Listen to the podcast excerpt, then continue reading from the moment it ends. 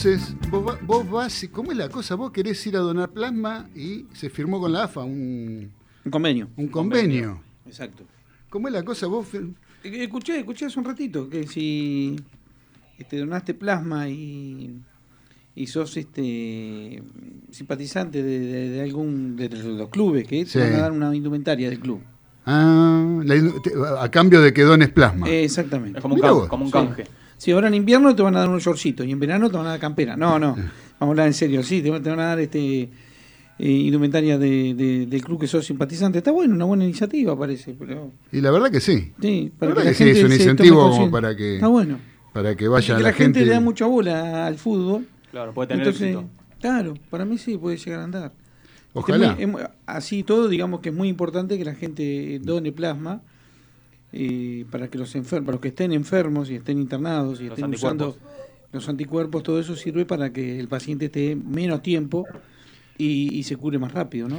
Claro, sí, sí, ya, ya No le tener una estás, cama eh, ocupada le 20 estás días, metiendo los anticuerpos que generó Claro. otro organismo, pero Claro. que sirven para el mismo virus. Exacto. O sea que en definitiva, o sea, no es una vacuna, pero digamos que es algo que ayuda para el que está enfermo. Hasta que salga la vacuna, que ya un laboratorio argentino, saben si escucharon hoy, a última hora, ahora hace unas horas, que ya se puso en contacto con, con Inglaterra, con el laboratorio de De Oxford, Sí, Oxford. que está haciendo la vacuna para ya estar este, interesados en la, en la entrega inicial, que seguramente va a ser los primeros meses de- del año que viene. Bueno, Sí, sí, vamos que- a Que ver. está bueno. Y Vamos bastante rápido, podría Vamos- haber demorado dos años. Vamos a ver cuánto, cuánto arman el negocio también. La- ¿no? bueno, hay que darle tiempo por eso, por eso la entrega va a ser el año que viene, así Claro. que queda todo armadito. Claro, Claro, claro, claro. Sí, sí, Pero yo escuché eso, de ¿quién está jugando ahora? Está jugando el Milan con Atalanta, va 1 a 1. Milan con Atlanta. Atalanta. Pero sí, ya sé. Sí. Sí, sí, sí. El no. de Papu. No, mire, Galito no se haga el vivo. Galito, y, está, y viste que está terminando Porque, el año. A ver, espere, espere. Está terminando el Mañana año. está bien, mañana es Mañana. un día que, digamos, tenemos, eh, estamos en cuarentena todavía, no podemos andar juntándonos en grandes cantidades, Así es. pero suponiendo de que fuera un día común y corriente, ¿qué haríamos mañana? Y mañana eh, un asado. ¿Un asadito? Un asadito. Un asadito. ¿Mucha gente no? No, algo más, más, más- Familiar. más familiar, sí. O sea, pocas chicas. O- Claro. Familiar. Pero usted que, usted que lo, lo dice para que para no invitarnos, digamos. Dice, vamos, No. van los No, no, familiares. como, como, como pareció al tuyo ahí en Golney. Ah, estaríamos- bueno. O sea que Ah, entonces- estaríamos más, más multitudinario, claro. Ah, bueno, bueno, Un bueno. Asadito, un vinito, entonces podemos... Y jugamos podría- un poquito a la pelota también. Ah, o sea, sería todo el día. Claro, y pareció el tuyo. Eh, Sí, entrenamos. claro. Ah, bueno, bueno, Sí, bueno. nosotros, mira, en el cumpleaños del negro no, no, no, o sea, no es que nos jugamos porque no queremos. Lo que pasa es que hay, Hay gente lugar. muy joven y no, que- no queremos darle, no, No, quiero- no quiero que la pasen mal. No, entrenamos las mandíbulas. Claro, claro. Y el- y el- Algo, algo de... ¿Qué pasó, Carlito? No quedó más lástima. No queremos dar la... Claro. No, no, que darle, hacerles dar lástima Claro, a, a los demás. los pibes, a los Sí. pibes. No, pero así que bueno, estaríamos de festejo, ¿no? festejo, sí. Bueno, de todos bueno. los equipos, todo. Todo- eh, qué lindo, de bueno. Boca, bueno. River, San Lorenzo, Independiente. ¿Y a, y a dónde iríamos? Porque eh, para jugar al fútbol, para hacer un asado, eh, algún un campito. departamento, no. Un campito, No, un campito, un campito, claro. Hacemos, repetimos en Golney. Vamos, Ah, vamos. vamos. No, bueno, ya usted se está, usted se está colando a un No, lugar No, no, algún campito conseguimos. que no conoce. Yo no creo que haya problema con el dueño del campo en Golney, pero, Alguna quintita. pero digamos, Vos lo único que tenés que hacer si vas a Golden es hablar mucho de rugby y llevar rock pesado. Sí. Eso al- Me eh, encanta. lo vuelve loco. Lo Te vuelve juro, loco. no sabes lo que te muestra el campo, te lo vuelve loco. como el capitán, mira cómo se está riendo el capitán. Qué grande capitán. No se escucha, yo Yo no lo lo escuchamos escucho. al capitán. Me está saliendo. No se escucha. No, se Ahí está. Ahora sí. Ahí está, me escuchan. Ahí, Ahora sí. ahora Eh, sí, ahora sí. y tendría que hablar mucho de Boca en Golden y el capitán y la pasaría muy bien. El, Galito, Galito. Galito, Galito tendría Eh, que. Va a hablar de, va a hablar de boca, le quiere, le quiere asaltar el campo. Claro. Lo van a recibir a los tiros ahí en el campo, andan a los tiros, ¿eh? no, no, no espere No, vamos a que alquilar otra le van a No, no te metas este, con los jubilados. no No, no, y me encima, metería, claro. encima son miembros del PAMI en esa casa, así que imagínense que ahí este, enseguida sacan acá la, la escopeta y, Sí, sí, se, se pudre. y escucha Hay y sabe un cómo perro, es. hay un perro muy bravo, ¿eh? Hay un perro malísimo, sí. Sí, malo, el eh. Agustín, el Sí, Agustín es más mal- malo. mal- malísimo. Seguro, sí, sí. Pero bueno, Galito, así que bueno, mañana Eh, ¿Cuántos años? No lo saludamos ni nada porque dicen que no hay que saludar. No, no, trae mala suerte, pero 23. 23. 23. 23. Bueno, mañana- Eh, Qué 23. maleducado. 23. Un maleducado, es un maleducado, sí, vos lo dijiste, Carlitos. No tiene ningún derecho a cumplir 23 años. Pero bueno, todos tuvimos 23, muchachos. No, no, pero aparte, eh, o sea que digamos, mañana, Algo eh, tranqui. eh, o sea, tendríamos que, hoy estaríamos preparando esta noche de bolsito, digamos, con Sí, vamos para una quinta. la tablita, Claro, todo, comer un asadito, una Ah. quinta, ¿eh? y lo, le decíamos a Nico también. Sí, sí, ven, Ah, van todos. ah, A los Olechea, a, los- a la familia Olechea, ah, sí. ¿eh? vienen todos. Sí, olvídate. ¿También? Ah, bueno. Bueno, bueno. Una combi contratada, me estaba diciendo. Ah, todo. tenemos, teníamos No, y no va a ir a un campo, van a ir 20 ahora, autos. ahora eso lo está diciendo porque sabe que mañana no, no No pasa nada. Ah, Obvio. o, o- Estamos o- hablando de hipotético caso. el hipotético caso. Claro. Mire, le tomamos la palabra para el año que viene, esperemos que esté todo más normalizado. Esperemos. Aunque sea ¿Pod- con barbijo, vamos. Sí, ¿eh? vamos, Gente, este, le podemos decir a, a todos los que nos escuchan, ¿podemos festejar este, el año que viene, los dos años, el 2020 y el 2021? Porque yo no festejé mi cumpleaños. De. Chapa. Vos sí, pero yo no. Yo festejé mi cumpleaños. Claro, yo no pude. ¿El tuyo que me, que me cae? ¿Cayó? El mío en marzo. Marzo. Yo ya estaba, empezó todo el bolón, que fue el cuarentena, 17 de marzo, estamos en el horno. Claro, 17, el, mío, el mío el 3, sí, justito fue. Estábamos ya, ya estábamos embromados. 12, Ahí está. tenemos a Nico lo tenemos que Nico, cumple el 12. claro, 12 de marzo. 12 de Claro. Mirá, o sea que llegaste a festejar vos, Nico. Eh, ahí, arañando, Ahí, ahí fue, arañando. bueno, ahí fue cuando subió los contagios en la zona donde vive. Ah, ahí en. Quilmes. En Claro, Quilmes fueron que Quilmes, empezaron los sur, contagios. donde hubo más contagios. Claro, claro, sí, sí, sí. Pero a mí me dijeron que cerraron la cervecería ese día. No Por la nada, duda. no quedó por la nada. duda cerraron la, duda. cervecería. ¿No? Ajá. Bueno, no, este, sí, yo también, yo en enero cumplí. El, el que se fue fue Cacho Surf. El último que festejamos fue Cacho Surf. 23 de febrero. 23 de febrero. Fue el ¿Sí? último. Fue el último, bueno, fue, si- no sé si cayó justo el 23, pero fue el último que se festejó. Este, que de los amigos Yo ese míos. mismo ¿no? día, si no estoy mal, creo el 17 de marzo empezó la cuarentena. Eh, Empezó creo que el 16. 18, No, el 20, 19. El 20. Claro, Claro, fue 18, obligatorio. 19 lo, 20 de marzo. 18 19 lo Está, anunciaron. está claro, fue obligatorio, pero se acuerdan que unos días antes ya habían dicho que las personas este, que, Administrada. que, que, De riesgo. que, que de riesgo no, te- no fueran a trabajar. Claro, y ahí Y lo tomaron al pie, 16, al pie de la letra 16, usted, ¿no? Eso de no vayan a trabajar, dijo. viste, yo claro, leí, leí claro. un artículo que decía no debes ir y no fui. No fue. Bueno, ¿Te este, acordás, César? El 16 estuvimos haciendo el programa con vos y ese, porque Así Exacto. El conductor último del programa este estaba de vacaciones. Sí, señor, no me acuerdo, me recuerdo, acuerdo. Y, este, y ya era un despelote. Sí, ya era un despelote de afuera, ¿te acordás? Sí, Eh, sí, me ya era complicado. sí, yo estaba, yo estaba en Villa Gesell. ¿Qué es el? La Ah, vos te vacación. agarró las vacaciones en Villa Gesell, Yo tuve que volver. Sí, Nos levantamos una mañana, estaba Villa Gesell, parecía una ciudad desierta. Claro, no había nadie. No había nadie, estaban todos los negocios cerrados, Claro. todas las cosas. ¿Y qué hacemos? Digo, bueno, Vamos, no, pues llovía, unos días, la verdad, unas vacaciones Claro, lamentable es este año. Pero bueno, ¿qué va a ser? Son cosas Por que eso pasan. digo, el año que viene deberíamos festejar todo doble. Doble. Para mí sí. ¿Y a dónde vamos? Bueno, vamos a ir- bueno, primero vamos a festejar este mi, mi cumpleaños el 17 de marzo. ¿Vos sabés dónde lo hago yo mi cumpleaños? ¿Dónde? Y yo lo hago en, En Los Quinchos. En, Los Quinchos. En los quinchos. Lamentablemente. Los quinchos todo. River Plate. Exactamente. Así que bueno, Así que- Galito no va a poder venir. Sí, puede ir. ¿Puede ir? Sí, puede Ah, ir. bueno, bueno, no va a entrar sí. con ese barbijo ni loco. No, no. Encapuchado, dice Ponete Nico. indumentaria.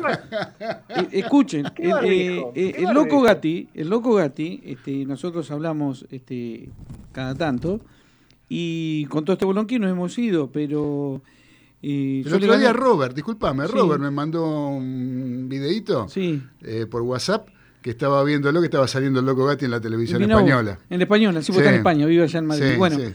el loco Gatti tenemos una cena en, en River, en, en- en la confitería. Así que va a salir en todos lados, va a ser una revolución que vayamos a comer porque le gané una apuesta y vamos a ir a comer ahí. Y bueno, y bueno, que pero. cuando eh, se arregle todo, este, vamos, vamos a salir. Y estás invitado, obvio. Ah, bueno, bueno, bueno. ¿eh? bueno, no voy a ir bueno. solo con el loco Gatti. No, ¿y por qué no? Y porque voy a precisar ayuda. El el loco. el loco Gatti en River. No, pero el Loco Gatti jugó en River. sí, ya lo sé. Es muy en River, querido. en River es querido. Lo respetan, lo respetan. Sí, en River es querido. es querido. Sí, no, no es este. No, no, aparte es bastante, es bastante, yo, es bastante eh. sensato. No es Suñé. No, no, no. No hay grieta con el loco Gatti. Era respetado, ¿se acuerdan chicos? La época en que este, eh, eh, llegaba en el partido de local y llegaba el arquero visitante y llegaba siempre donde estábamos nosotros de local, cualquier equipo que sea lo aplaudía generalmente al arquero visitante. Y algunas veces sí, depende de cuál. La mayoría No sé si tanto como para aplaudirlo, pero. Sí. Sí. A los buenos, a los buenos sí. Sí. A Gatti, Era- a Filiol. era- eran otros tiempos donde Claro. eran otros tiempos donde uno jugaba contra cualquier equipo jugaba contra Independiente, contra River, contra San Lorenzo, contra Boca y había un respeto por los equipos buenos. Claro. Es una realidad eso. Así Ahora no bueno. sucede eso. ¿Cómo andan las alarmas? Eh, la estamos llevando, la estamos, ¿Sí? estamos trabajando muchísimo. Zona oeste está Seguridad, tremendo. alarmas, ¿eh? ahí lo tienen a César, ¿cómo se llama la compañía? Tecnología y seguridad. Tecnología y seguridad, eh, teléfono. El teléfono 153 541 6103. De nuevo, dale. 153 541 6103. Ahí ya saben, Tecnología y Seguridad, ahí lo atiende el uruguayo más famoso cuando tengan que instalar alguna cámara de seguridad para sea. su casa, eh, todo lo que es medida de seguridad, ya saben, Todo. hablan con César y él los asesora. Así que bueno, che, arrancamos con el programa. Dale. Dale, Arranque. dale, Nico.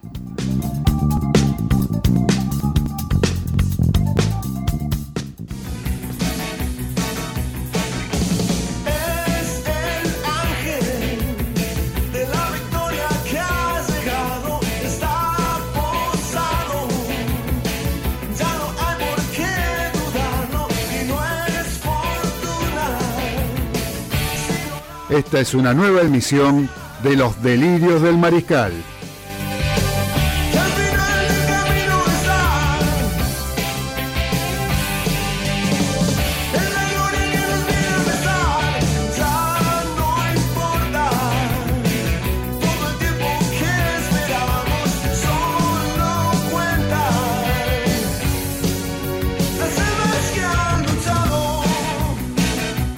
Los acompañaremos durante dos horas con la mejor opinión del acontecer deportivo y todo el rock argentino.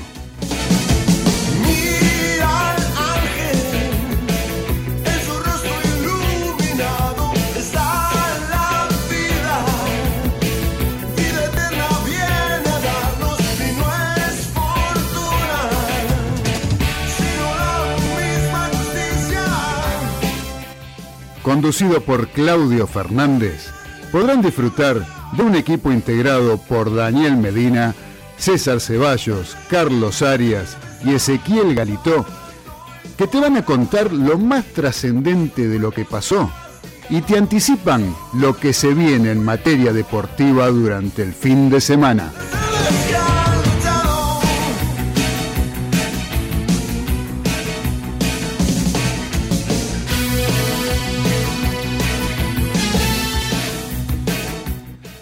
No te muevas de Radio del Pueblo, que ya comienza Los Delirios del Mariscal.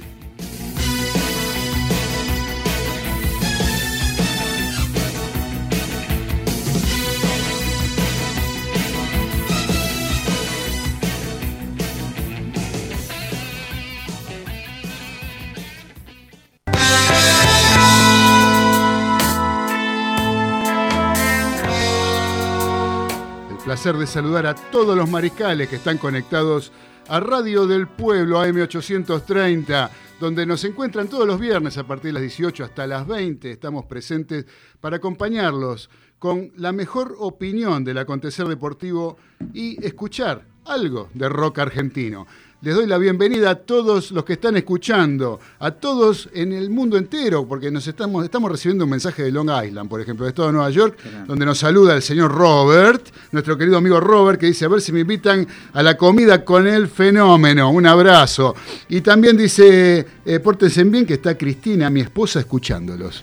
Así que le mandamos un beso, grande a Cristina, un abrazo para Robert. Eh, muchachos, ¿cómo andan la mesa? ¿Todos bien? Todo perfecto. Todo ¿Cómo andan tranquilo. los que están remotos? Todo bien acá, los polvorines. En los polvorines. Muy bien, acá nos estaban contando una anécdota de los polvorines hace un ratito. Así que eh, acá Nico nos estaba contando. ¿Quién es Nico? Nicolás Olaechea, nuestro operador. ¿Sí? En la operación técnica lo tenemos desde el control, el señor Nicolás Olaechea, como todos los viernes, acompañándolos con ahí con los pitutos, manejando las cosas. Este, y bien, lo hace bien, Sí, lo hace bien. lo hace Porque bien. si no estuviera el te tipo, no sé, ¿viste? No, el programa no sale. Es un profesional, Un profesional. claro. Es un profesional, ya lo creo que es un profesional. Así que bueno, abrazo Nico. Eh, muchachos, eh, le vamos a pasar a los mariscales los teléfonos a los cuales nos pueden llamar. Eh, para opinar, para quien nos quiera pedir un tema musical, para quien este, quiera tirar alguna, algún tipo de propuesta, eh, alguna cosa, el que quiera este, promocionar sus productos, por ejemplo, también lo pueden hacer a nuestras redes sociales, ¿sí? pueden eh, contactarnos a través de nuestras redes sociales para promocionar su marca, su emprendimiento. Eh, nos contactan y lo compartimos al aire con todo placer. ¿Sí? Los números de teléfono son el 4371-7045 y el 4371-7046. A esos números nos pueden llamar y ahí, si tienen ganas, pueden salir al aire y opinar de acuerdo a lo que estamos hablando, con todo gusto y siempre con el mayor de los respetos, por supuesto. ¿no? Así que como tratamos de ser con todos. Con todos. ¿Sí? Así es. Negro, también la gente que nos está escuchando, Sí. este, una cosa que se nos ocurrió el otro día tomando un café con vos, Sí. este, si tienen algún problema con el auto, con todo este problema que tenemos hoy, que los, los autos están parados, para ayudarlos un poco, eh, cualquier problema que tengan, que se comuniquen con la radio y vamos a ver si nosotros de, de acá, de nuestra humilde opinión, le podemos dar alguna solución para que no le arranquen la cabeza Ahí y el está. auto funcione. Ahí está. Tontería que sea, eh, no le arranca, que falla, que, Limpia que motor tiene, lo que sea. Está fumando mucho. Eh, Me sale todo. mucho humo. Eh, exacto, se le llueve adentro No cuando para de llover, todo lo que sea. Quiero, aprieto el pedal del medio y no frena. Y no frena. Este, También pueden apretar de la izquierda y caja automática, no tiene pedal. Ahí está. Ahí está. no, pero en serio, cualquier cosa que necesiten, vamos a tratar de ayudarlo para que la gente esté comunicada y, y este, como está todo medio medio picante el asunto, todo, hay, hay mucha gente avivándose, haciendo cosas raras, nosotros queremos ayudar a nuestros Oyentes. oyentes. A los mariscales. sea, A los mariscales. Así que llamen, mariscales. ¿tienen algún problema con el auto? Nos llaman y César al aire le- les va a dar la solución. 4371-7045 y 4371-7046. Y ya mismo vamos a arrancar con los títulos de los delirios del mariscal de este viernes 24 de julio del año 2020. Dale, Nico.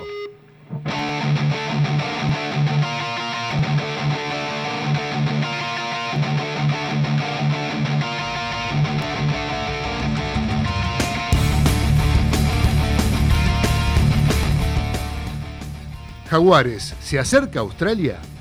Según el periódico Sydney Morning Herald, los australianos tienen en consideración a Jaguares como segunda opción.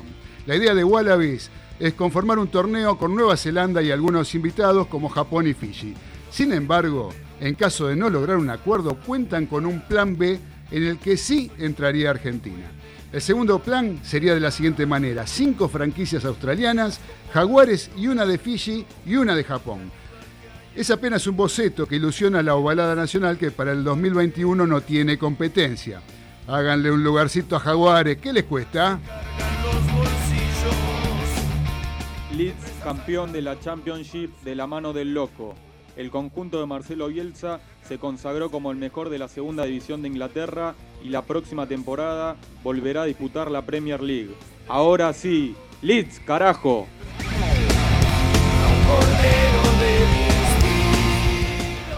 El mejor de la Liga Nacional a Japón. Marcos Mata, figura de San Lorenzo campeón, continuará su carrera en el Saga Ballooners de la segunda división de Japón y continúa el éxodo nacional. En estos momentos tan complicados a nivel mundial y con tantos jugadores argentinos yéndose a jugar a distintas ligas, entre ellas México, Uruguay y Brasil, Marcos Mata será otra de las piezas importantes que no seguirá en nuestro país. El ciclón ya se había perdido a Nicolás Aguirre y Facundo Piñero y suma una nueva baja. La incertidumbre de la competencia local y las posibilidades económicas de otros países son las razones principales del éxodo de jugadores. Juan Brusino y Nico Romano, que irán rumbo a México, son otras de las figuras que no veremos en nuestra liga. Este año para la liga nació mal.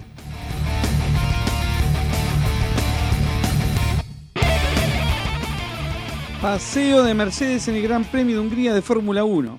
Lewis Hamilton se floreó en Honoring por la tercera cita del circuito del circo automovilístico mundial. El inglés ni se despeinó las rastas y se quedó con todo. Pole position, vuelta más rápida, carrera y por si fuera poco, ya se va consolidando en el primer lugar del campeonato de conductores.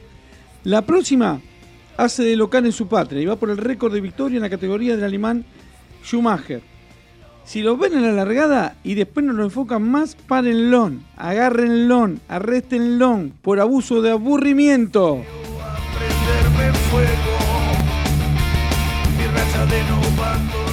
Vuelve Tyson.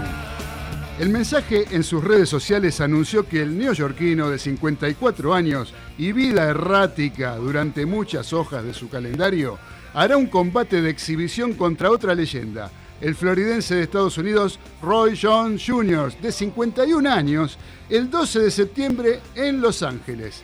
Se entiende la anemia pugilística mundial, pero no den lástima, veteranos.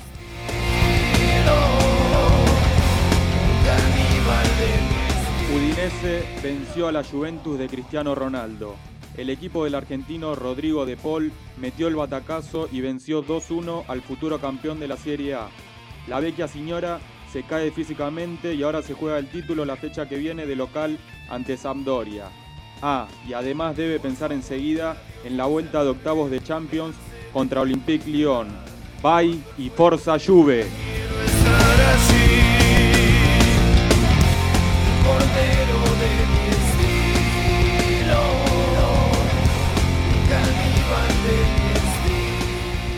Salí de ahí, maravilla. Julio César Chávez Jr., aquel boxeador que peleara con Sergio Martínez en 2012, fue suspendido de manera indefinida por haberse negado a un control antidoping antes de su pelea con Daniel Jacobs. Años antes, Chávez Jr. había dado positivo en dos controles antidoping, por el diurético furosemida tras enfrentarse a Troy Rowan en 2009 y por marihuana en la previa a su pelea contra Maravilla Martínez en 2012. Con la suspensión actual y sus 34 años, ¿se acerca el final de su carrera?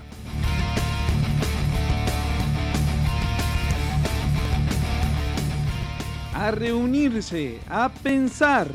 La AFA se reunió con los presidentes de los clubes de la Liga Profesional y Primera Nacional. Protocolo mediante, está muy cerca la vuelta del fútbol en nuestra tierra. Todo tranquilo, teniendo en cuenta la, la delicada situación actual sanitaria en Argentina. Pero al mismo tiempo, la Comebol fijó la, reanudación de la Copa Libertadores para septiembre. Estén o no los equipos argentinos. Y no hay caso, ¿eh? no aceptan postergaciones. A ver, che, ¿quién lo sacó del barro ustedes? ¿O se olvidan que los argentinos ganamos 25 veces la Copa? Aflojen. bolsillos de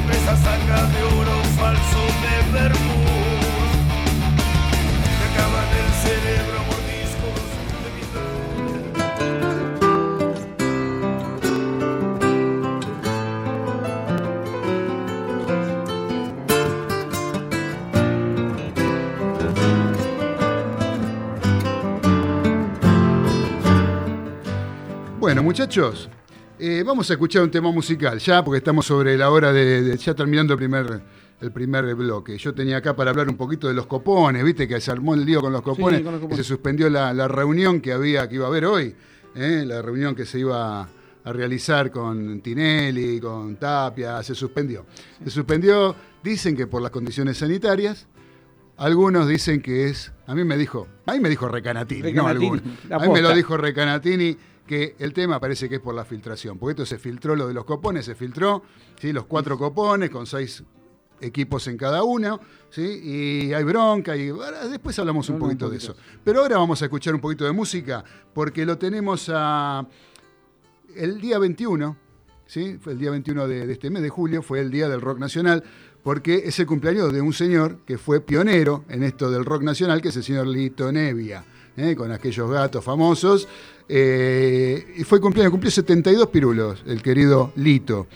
Eh, y por eso lo vamos a tratar de homenajear de alguna manera desde los delirios del mariscal, escuchando un tema de él. Un tema que fue bastante famoso allá por los 80 y que se llama Solo se trata de vivir. Dale, Nico.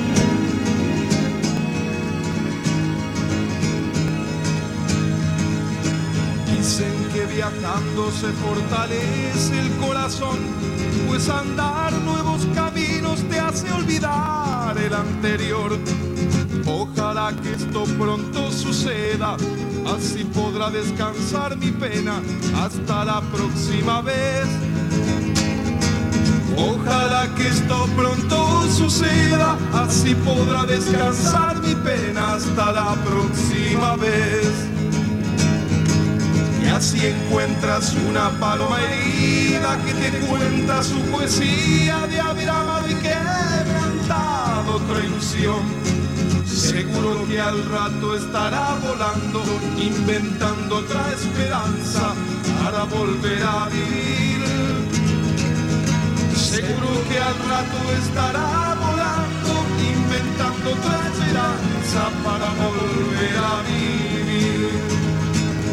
Que nadie puede dar una respuesta, ni decir qué puerta hay que tocar. Creo que a pesar de tanta melancolía, tanta pena y tanta herida, solo se trata de vivir.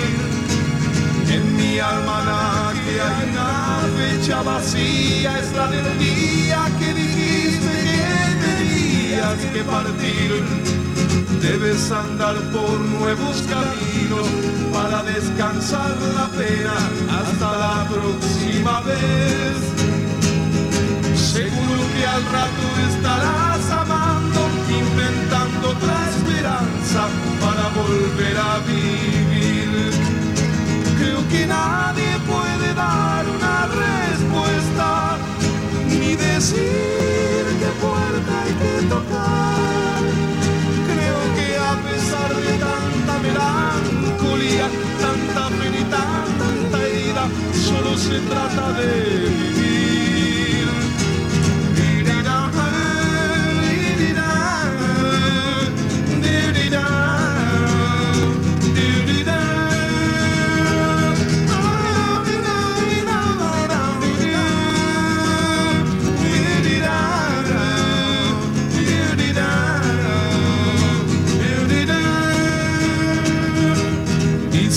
Viajando se fortalece el corazón, pues andar nuevos caminos te hace olvidar el anterior.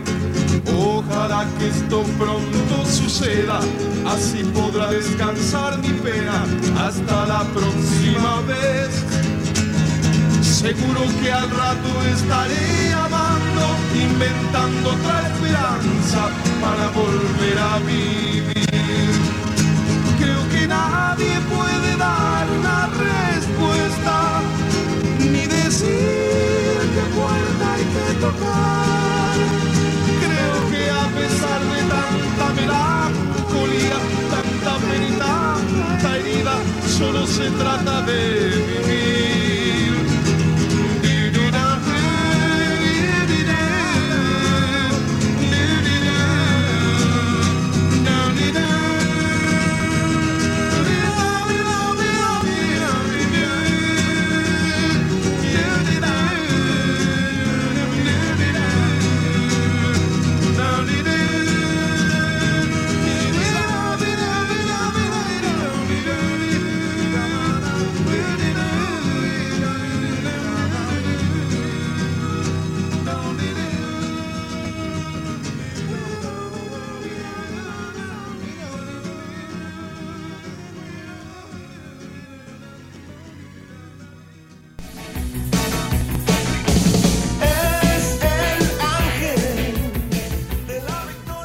Estás escuchando Los Delirios del Mariscal por Radio del Pueblo, AM 830.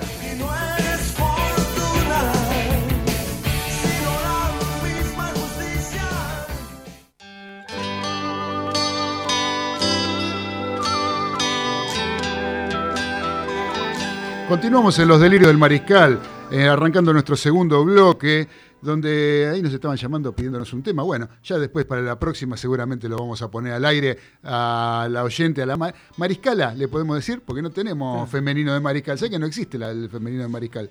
Así que este, la, oyente que nos, está, nos estuvo llamando por teléfono pidiéndonos un tema, eh, que lo atendió acá nuestro productor Ezequiel Galito.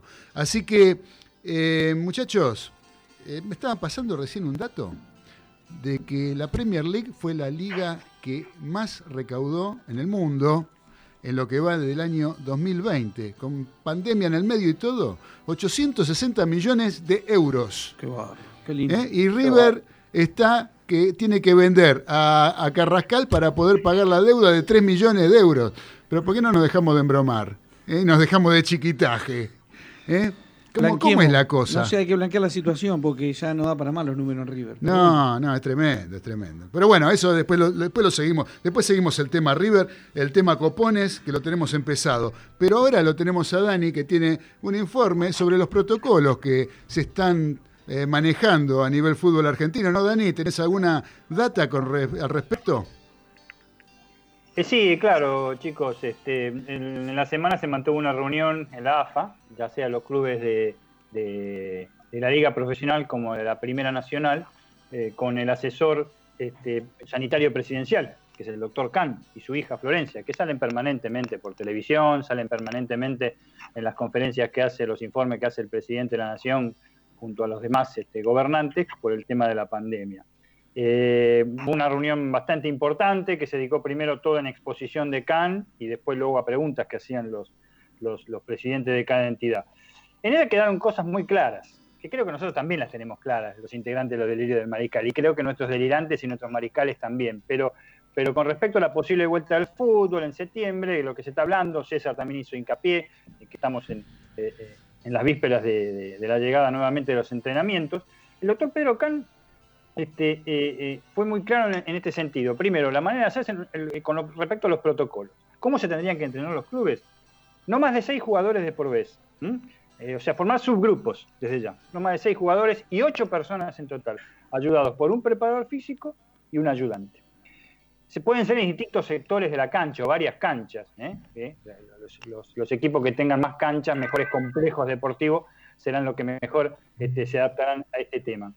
Eh, no tienen que mezclarse con los demás, justamente eso se hace por si llega a haber algún contagiado y justamente este, no aislar a todos los grupos, sino a ese subgrupo y empezar a aislarlo por ese contagiado que hubo. Y va a ser cápsulas, las famosas cápsulas o burbujas que se llaman, que están muy de moda ahora, sobre todo este, en, la, en la NBA. Sobre todo de esa manera este, eh, no se, no se este, ven unos con otros. Que desde ya los, los clubes tienen que hacerse responsables del traslado de los jugadores de alguna manera, de alguna manera, eso también lo hablamos varias veces, ya sea a través de micro, no sé, volando con un cometa, de alguna manera lo tienen que hacer llegar a los lugares de, de entrenamiento. Eh, y, pero hay algo que este, fue, fue vital, y este, lo que dijo el doctor Cani, creo que, que es muy razonable, eh, es el tema de los viajes al exterior. Hablando en criollo, el doctor Khan dijo que ni ahí, y digo la palabra ni ahí porque podría usar una que es muy común y todos entenderían, pero estamos en radio y no podemos hacerlo, ni ahí aconsejaría viajar al exterior a ningún equipo argentino.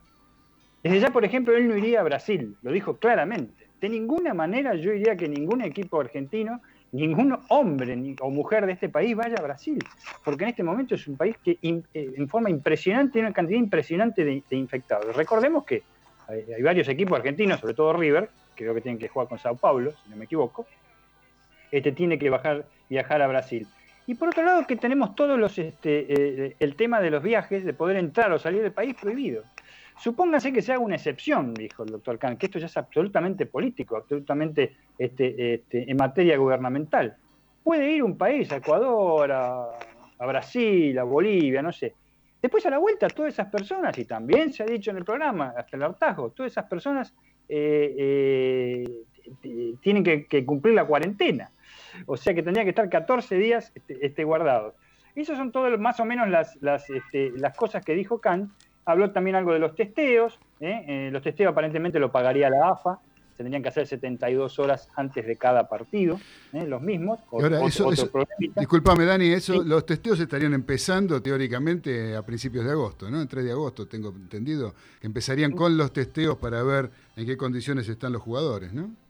Sí, y, y en caso de cada partido, por lo menos se tendrían que hacer, si ya hubiera partidos programados que, que realmente van a jugar, 72 horas antes de los partidos tiene que ser por lo menos un testeo. También. Desde ya. Con respecto a la parte económica, aparentemente se va, al cargo, se va a hacer cargo la AFA de todo eso. La semana entrante hay una reunión fundamental a todo esto. Obviamente estamos, este, Claudio y chicos, eh, está todo eh, en, función a, la- cómo se están dando la cantidad de contagios, ¿no? que van aumentando día por día, pero este, hay una reunión fundamental en- entre la AFA y ahora sí el ministro Ginés, ¿eh? este, para determinar la posible vuelta al fútbol y obviamente con todos los infectólogos que lo están recomendando. eh, Claro, esa, recomendando. esa reunión se tendría que haber llevado a cabo esta semana y se postergó para Sí. la semana que viene. Exactamente, Eh, exactamente. Por eso es que la de hoy, la de hoy entre Tinelli y los presidentes de los clubes cosa, era, era por otra cosa. pero al no tener la reunión de Tapia con Ginés, eh, no tenés tampoco respuesta como para poder organizar algo eh, con miras al futuro. A mí, por lo que, por lo que me contaron, aparentemente eh, no quieren dar a conocer en realidad los planes que hay porque de parte de- desde el gobierno, ¿no? Porque eh, no serían medidas muy simpáticas que digamos, Exacto. por cómo se está viendo la cosa. Entonces, prefieren decir, bueno, postergamos la, la- la reunión, eh, la seguimos la semana que viene, eh, patearlo un poquito para ver si la cosa empieza a repuntar un poquito para bien, eh, a mejorar un poquito, para poder este, dar alguna noticia un poquito más alentadora. Eh, porque en realidad el fútbol no es una prioridad. No, totalmente. No, Entonces. de lo menos este, importante, lo más importante, pero no. no Sí, sí, por eso hay otra, hay 10 cosas, 10 cosas, no sé, 10 millones de cosas más importantes que el fútbol. Entonces, Absolutamente, como no serían Eh, simpáticas, Sí, este, tendrían que, es como que no quieren dar mucho a conocer las cosas, pero digamos que eh, las medidas es como que están más o menos barajadas, las fechas y qué sé yo.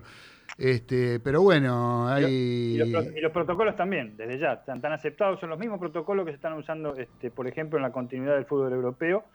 Bueno, del estadounidense no hablo porque me parece una, una- burda fantasía lo que están haciendo en ese país, pero sí del fútbol europeo con la continuidad en esos tres o cuatro países que han seguido con los campeonatos de fútbol. Claro, Y por otro lado tenemos la decisión de la Conmebol, ¿no? Que estos muchachos ahí sí pueden terciar ustedes en el sentido de cómo aprieta. Dicen que Dios aprieta pero no ahorca, pero la Conmebol este, eh, evidentemente saben que el 15 de septiembre se tiene que este, reanudar la actividad de, la- de las competiciones continentales y, sí o sí, eh, eh, si un país no puede, por las razones de, conocimiento público, a embromarse. O sea, que ese país vaya a ser, han sugerido que ese país vaya a ser de local en otro país. Claro. Ejemplo Uruguay, ejemplo Paraguay. En Paraguay hay un montón de casos también. Se Sí, una semana sí. el campeonato paraguayo también. O sea, y acá lamentablemente sí, con respecto a las medidas no simpáticas, me parecen lógicas las no simpáticas porque la- la- la- el tema de, de los contagios este, eh, está siendo bastante grave, me parece. Pero eh, por el otro lado me sorprende lo de la Conmebol, que sí o sí quiere hacer usted. Es una conmeboleada, evidentemente, ¿no? Este, Sí, pero, sí. eh, este, bueno, pero yo creo que es, vos fíjate que Sí. es un poco, eh, yo creo que todas estas conversaciones y todo esto que se disparó a nivel eh, nacional con respecto al fútbol, con respecto a las fechas y a los testeos y cuándo empezaría, eh, todo tiene nombre propio, ¿no? Eh, que es Conmebol. O sea, cuando Conmebol dijo, bueno, la Copa se juega en septiembre. Ahí saltaron todos y dijeron, bueno, muchachos, acá tenemos que empezar a hacer algo porque este, tenemos que jugar la Copa, no podemos dejar de jugar la Copa porque es un ingreso importante de guita que, que los que están jugando la Copa precisamente la juegan por eso, yo creo, no por los ingresos económicos que significa. No creo que a Defensa y Justicia o a Tigre eh, tengan alguna perspectiva de poder eh, tener eh, una, una buena Copa, una buena participación. Sí, por lo menos jugar la primera ronda y decir, este, eh, bueno, Sí, cumplir. cumplir y cobrar. Cobrar. Y cobrar lo que, que es una buena cantidad de dinero, Y ¿no? después seguir en la Sudamericana, capaz. Que después seguir un poco en la Sudamericana, sí, sí, ahí tenés otro ingreso más. Entonces, este, pasa por ahí la cosa, ¿no? Entonces, al- a, la Conmebol haber puesto las, este, las fechas, ah, lo que sí se habla mucho de la Copa Libertadores, de la Sudamericana no se dice nada. No se dice nada. No, con Libertadores, sí. La Sudamericana se supone que es en octubre la fecha para Ah. empezar. Pero bueno, así que sí, Dani, ¿qué más tenés por ahí? Mira, no, simplemente eso. Y bueno, César seguramente va a hablar algo de automovilismo. Al final no es de automovilismo que voy a hablar, sino que hay, eh, eh, relacionado con este tema del protocolo, de la Conmebol, del retorno al fútbol. eh, hay novedades muy grandes en el automovilismo de la Fórmula 1 que ustedes ya saben, y César bien sabe cuando lo dice este viernes a viernes, que se está eh, desarrollando con absoluta regularidad en cuanto a, a- a lo estricto de los protocolos que hay, ¿no? Teniendo en cuenta que mueve a casi 4.000 personas por, por, por, por, este, por carrera. Claro. Eh, eh, justamente las, las decisiones no simpáticas, yo creo que también el fútbol este, ojeó a la Fórmula 1. Este, lo voy a decir César al final, eh, con respecto a América. ¿Mm? América no puede ingresar nadie. Claro, Así que este, claro. eso es con respecto a la continuidad del fútbol. ¿no? La- Lamentablemente, ese- no- esto sí ya es una opinión mía. Como sigan las cosas así, no se puede continuar para mí. Pero bueno, Sí, yo creo que se están tomando como digo, pero me parece que no. Se están tomando como ejemplo mucho las burbujas, ¿no, Dani? Eh, la, Sí, la burbuja de, de la Fórmula 1, la burbuja de la NBA, la burbuja de la, de la Champions. Claro, lo que pasa es Champions. que es distinto, Nero, porque La acá Champions. son 4.000 personas que están trasladando a, ciertos países con todos los cuidados. Y acá hay un rebrote en varios países que no estaba. Claro. Había una meseta y ahora estamos en una subida en línea recta hacia arriba. Entonces se nos acercan las fechas, ya estamos terminando julio. Claro. Y en agosto... Claro, y- o sea- claro, ¿me entendés, Dani? Saquémoslo de, saquémoslo de la NBA, que como ya le dije, eh, no es por criticar a Estados Unidos, porque no, no- no es, no, es, no, es, no, es, no manera de ponerse Sí, a criticar a un país con, con esto que está pasando, sino que realmente sí, es una burbuja impresionante, en un lugar impresionante, pero realmente no sé, realmente con los rebrotes que hay, porque ellos sí que tienen rebrotes, sin embargo hacen exactamente lo que se les canta, pero sí en la parte europea, tanto en, en automovilismo como este, eh, en fútbol, lo han hecho con mucha responsabilidad. En fútbol no hay burbujas. En Claro. Fórmula 1 sí hay, hay burbujas. No, la en burbuja, no digamos, va a ser en la Champions, la burbuja, por ahora. Exacto, en, en Portugal. En Portugal. Portugal vuelve a la, vuelve a la Fórmula 1. Si lo podemos tomar como una, como una burbuja, lo de, la, la- lo de las finales de la Champions. Eh, pero bueno, veremos que vos querés decir algo. Eh, No, no, no. Ah, No, estaba, estamos viendo. O- ojo que en la Fórmula 1, Dani, donde haya un caso, eh, pega una marcha atrás infernal, ¿eh? Se para todo. No, no, no, no. No, no, César, no. ¿No? La Bueno. Fórmula 1 ya declaró que hay un caso, sigue la Fórmula 1. Ah, mirá. Tendría que haber una, un rebrote de Un rebrote. muchísimos casos. Claro, que, que se agarren 100 casos, 20 casos. No, no, la Fórmula 1 y la NBA, Par- por termina. más que haya casos, continúan. Dentro de la burbuja estamos hablando. Claro, ¿eh? sí, Claro, dentro claro, de la burbuja. Dentro de la burbuja. Que haya casos en, en el país, ponele. Este, obviamente se pondrá en contacto el gobierno de cada país con, con- con los dirigentes de la Fórmula 1, o en el caso de Estados Unidos. Pero dentro de la burbuja, si, no hay, si hay casos, uno, dos, tres, cinco, que haya diez, ellos continúan. Eh, Ellos, la política ya saben cómo hacerlo, cómo aislarlo, etc. Si un equipo se queda sin- con cinco jugadores de menos por el error, le sacan los cinco jugadores del equipo. Li- Listo. Con- salvo que haya un hecatón. Claro. Muy bien, querido Dani. Che, vos sabés que tenemos mensaje acá de eh, Mónica de Balvanera que dice: Hola chicos, acá escuchándolos. Interesante lo que están hablando. Espero la música. Cariños para ustedes. O sea, esto, digamos. Es una situación media pendular, ¿no? Como somos los argentinos, Claro. ¿viste? De una punta a la O sea, por un lado te dice muy lindo lo que están hablando, pero espera la música. Espera la música. O sea que digamos que mucho no le está interesando claro. ¿no? No, Pero bueno, ser. Yo también tengo saludos. ¿eh? ¿tenés, eh? A ver qué Tengo- tenés. Tengo saludos de los pibes de Rincón, de la Belgrano Alta. Ah, mira vos. Y lo- de- no lo- fallan nunca, están No, siempre los muchachos. ¿eh? siempre Un abrazo para los muchachos, Un de, la, para los de la Belgrano. Sí. Bueno, y después tengo uno de audio. A ver, a ver qué nos dice acá. Este, ¿Sabés quién es? A ver, a ver si la conocen. Hola Claudi, bueno les deseo un muy lindo programa, acá estoy presta a escucharlos y lo- ya sabes que todos mis deseos que salga lindo como siempre. Les dejo un beso grande, chao. Gracias, Beba de Flores, la reina madre de este programa. Sí, como sabemos que siempre está presente desde Flores escuchando a sus 89 pirulos. ¿eh? Enciende la, la compu, porque por aire viste, hay mucha interferencia, Ah. M, qué sé yo. Enciende la compu y escucha 830. www.radiodelpueblo.com.ar y ahí escucha este programa. También lo pueden ver por YouTube. El canal de la radio que se llama AM Radio del Pueblo. Ahí a través de YouTube no solamente pueden escuchar el programa, sino que también pueden ver nuestros bellos rostros, eh, jóvenes rostros como el del señor Galito, que Ah. mañana está cumpliendo 23 añitos, de- eh, casi nada, ¿no? Casi Este, que no tiene ningún derecho, como dijimos antes. No tiene ningún derecho a cumplir 23 Sí, no años. derecho. Dejémonos de embromar. Así que bueno, eh, ¿sabes a quién le quiero dar paso ahora? A la voz de la experiencia. A ver. ¿Eh? Al señor Carlos Arias, en la voz de la experiencia, que siempre tiene algo para decir, siempre alguna anécdota de contar y alguna vivencia que ha tenido él con respecto al fútbol o algo que tenga que ver con los deportes. A ver, Carlitos, ¿qué nos vas a contar hoy? Hola, buenas tardes, brillantes mariscales. ¿Cómo están ustedes?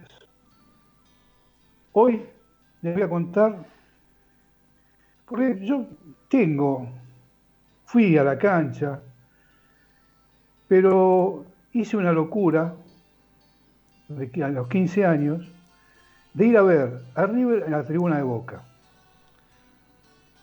en la cancha de Racing. Ajá. en el año, el 27 del 11 del 71, Bien.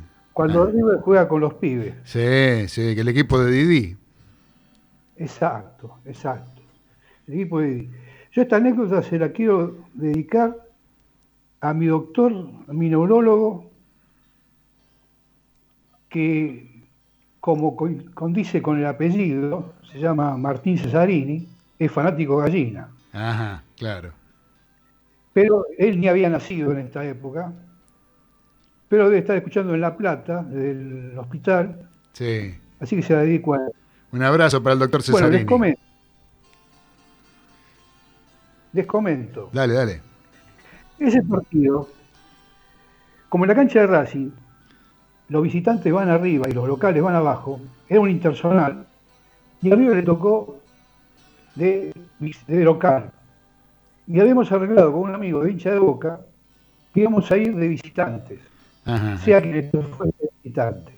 Porque te tiran todo abajo, viste, juntás Sí, vasos, te, todo te tiran por la cabeza. orina. Y bueno, y bueno, me tocó, como le dije yo, ir a la tribuna de Boca y aguantar la previa, porque resulta que había una huelga de jugadores y estaban varias fechas jugando con la tercera, River con la tercera y todos los clubes con la tercera. Y Armando, que era presidente de Boca, se juntó con el escribano Kent, que era presidente de River, y convinieron los dos jugar con la tercera, no darle cabida a los titulares que volvían de la huelga. Y. Armando se llenó la boca diciendo, estos no juegan más en Boca que esto que el otro. Y como buen farabute que era, dio marcha atrás y presentó la primera. Y como Kent era un caballero, presentó la tercera. Había muchos jugadores, era el equipo de Didi, dirigía Didi, ese equipo. Y había muchos jugadores que, que, que ya habían echado Didi jugando en primera, por ejemplo el negro JJ, Merlo, Alonso. Ese día formó con Varicio, Zuccarini, Rodríguez, el polaco Dolte, Pérez, JJ López, Mostaza Merlo, Alonso, Joaquín Martínez, el Puma Morete y Víctor Allizo. Y Boca le puso la primera, con Marzolini, Sánchez, Roger, Mane Ponce, Bon Giovanni, el Pocho Pianetti, Novelo. Un Y en el equipazo, segundo tiempo, equipazo de. Boca, era un buen equipo de Boca ese. Uf. Claro, pero lo que pasa es que estaban todos de huelga y volvieron con eso. Volvieron esto como carreta. Claro. Ajá. Y bueno, todos en la tribuna, todos los hinchas de boca decían, yo comiéndome los mocos, Sí, me imagino. todos decían, qué vivo que es Armando, mirá que piola, cómo lo va a cagar a esto, esto gallina, que esto, que el otro. Sí. Y bueno, empieza el partido. Y River, a los 21 minutos, Martínez emboca el primero. Pero a los 24 empata de penal el Mane Ponce. Ajá. Pero había un dominio de River espectacular. Tal es así que en el entretiempo, ya la decía uno a uno, pero ya la hinchada de boca, así internamente, pedía la cabeza de- del técnico y los jugadores. Mirá los pibes, cómo nos pasan por encima, decían. Parecen aviones, Eh, claro. son unos irreverentes, esto que el otro. Bueno, segundo tiempo, a los 51 minutos del partido, John John, JJ, John John. Es que lo bailaron, lo bailaron, los bailaron. eh, a los un 51 paseo minutos tremendo, hace ¿Cómo el terminó ese partido? lo pone 2 a 1. 3 a 1. 2 a 1 el partido. Y ya yo decía, muchachos, esto no tienen vergüenza. Fíjense cómo nos pintan la cara. Le daban manija Pero vos. somos unos. Claro, somos unos cadáveres. No tenemos vergüenza. Mirá estos mocosos estos cómo nos cagan. Fíjate lo que son. Me hace acordar algo. Hasta me dio el lujo de gritar el tercer gol. El gol de Morete a los 76 minutos. Sí. Lo grité. Y me di vuelta y le digo, muchachos, lo grito para ver si se despierta estos boludos. y mi amigo me dice, para un poquito la máquina que te chavo y acá y te tiran para abajo. ¿eh?". Qué maravilla. No, yo me acuerdo, yo era chico, yo tenía ese partido, tenía siete años, era chico, pero me acuerdo de ver el final del partido, o cuando ya el partido estaba avanzado, me acuerdo de JJ López recibiendo la pelota sobre la banda y levantarla y empezar a hacer jueguito. Porque ya era, era, era tal el paseo que le estaba pegando a los pibes de River a Boca, que era una- ya parecía que los estaban cargando ya de lo- del baile que le estaban dando. Fue tremendo, porque fue todo un acontecimiento, porque contando de que eran pibes que recién Ah. empezaban y que tuvieron la suerte de tener como entrenador al brasileño Didi, ¿no? Sí, claro. Que era un tipo que te hacía jugar al fútbol. Sí. Yo tenía 12 años, la verdad que este, fue un baile. Fue un baile y eh, eh, lo reconoció todo el mundo. ¿eh? Todo el mundo, porque el partido después se dio a la noche por tele, este, lo reconoció todo el mundo. Y bueno, ¿qué va a Cuando hacer? entró Rojita, cuando entró Rojita parecía eh, el seleccionado de Peckerman. Redondo en el medio. Vos. Una barriga tenía, hijo de puta. Era Eh, pero qué jugador, arte. Rojitas era un señor, un señor jugador. Parecía, Sí, muchos lo sí. comparan con, al que lo comparaban mucho con Rojitas era Orteguita, decían que tenía así cuando quebraba la cintura Orteguita, El enganche, el enganche y cómo quebraba la cintura, ¿no? Era como hacía, como hacía, como jugaba Rojitas. Así que bueno, Carlitos, ¿y tenés este aforismo para hoy? Tengo, tengo un par de ellos. A ver, tírame uno, que tenemos Si que ir a escuchar montaña- música. Si la montaña viene hacia ti, corre que es un derrumbe. Muy bien, muy bien. Muchas gracias, querido Carlitos Arias, la voz de la experiencia en los delirios del mariscal, donde tenemos un mensaje del señor Monito Cedrachi, el señor Juan, Carlos Cedrachi, el monito que nos está escuchando, que dice, eh, los de AFA no pueden organizar nuestro partido de los jueves. Ah, tremendo, Eh, claro, el partido entre amigos de los jueves, eh, de, de- de todos los jueves de hace tantos años, yo creo que no lo puede organizar, de verdad. Qué loco, qué loco cómo extrañamos a un tipo eh, tan, tan corrupto como Grondona, ¿no? Porque esto no. Ah, yo la verdad que no lo extraño, yo no lo extraño. pero, no, no, pero escuchá, negro. Me gustaría que los que están hicieran las cosas bien y serían superiores a Grondona seguro. Claro, pero quiero decir cómo fuimos, fuimos peor.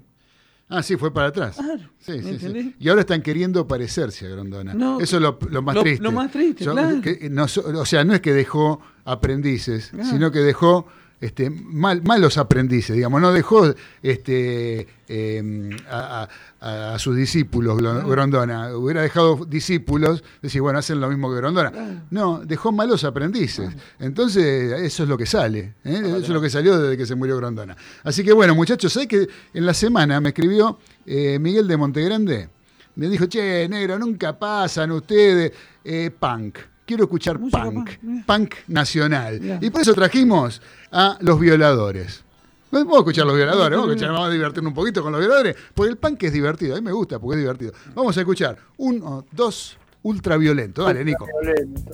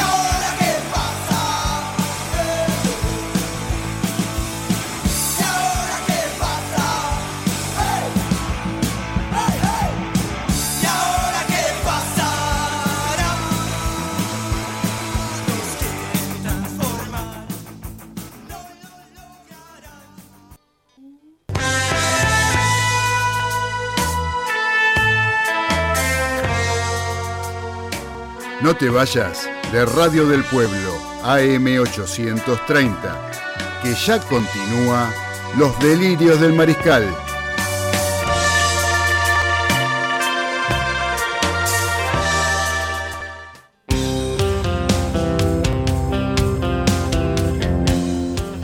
Continuamos en Los Delirios del Mariscal, arrancando la segunda hora de nuestro programa donde nos escribió el señor eh, Guille Cabral. Dice, eh, buenas mariscales, ¿qué pasa? ¿Se armó el pogo en la radio? Porque estuvimos escuchando un poquito de música punk.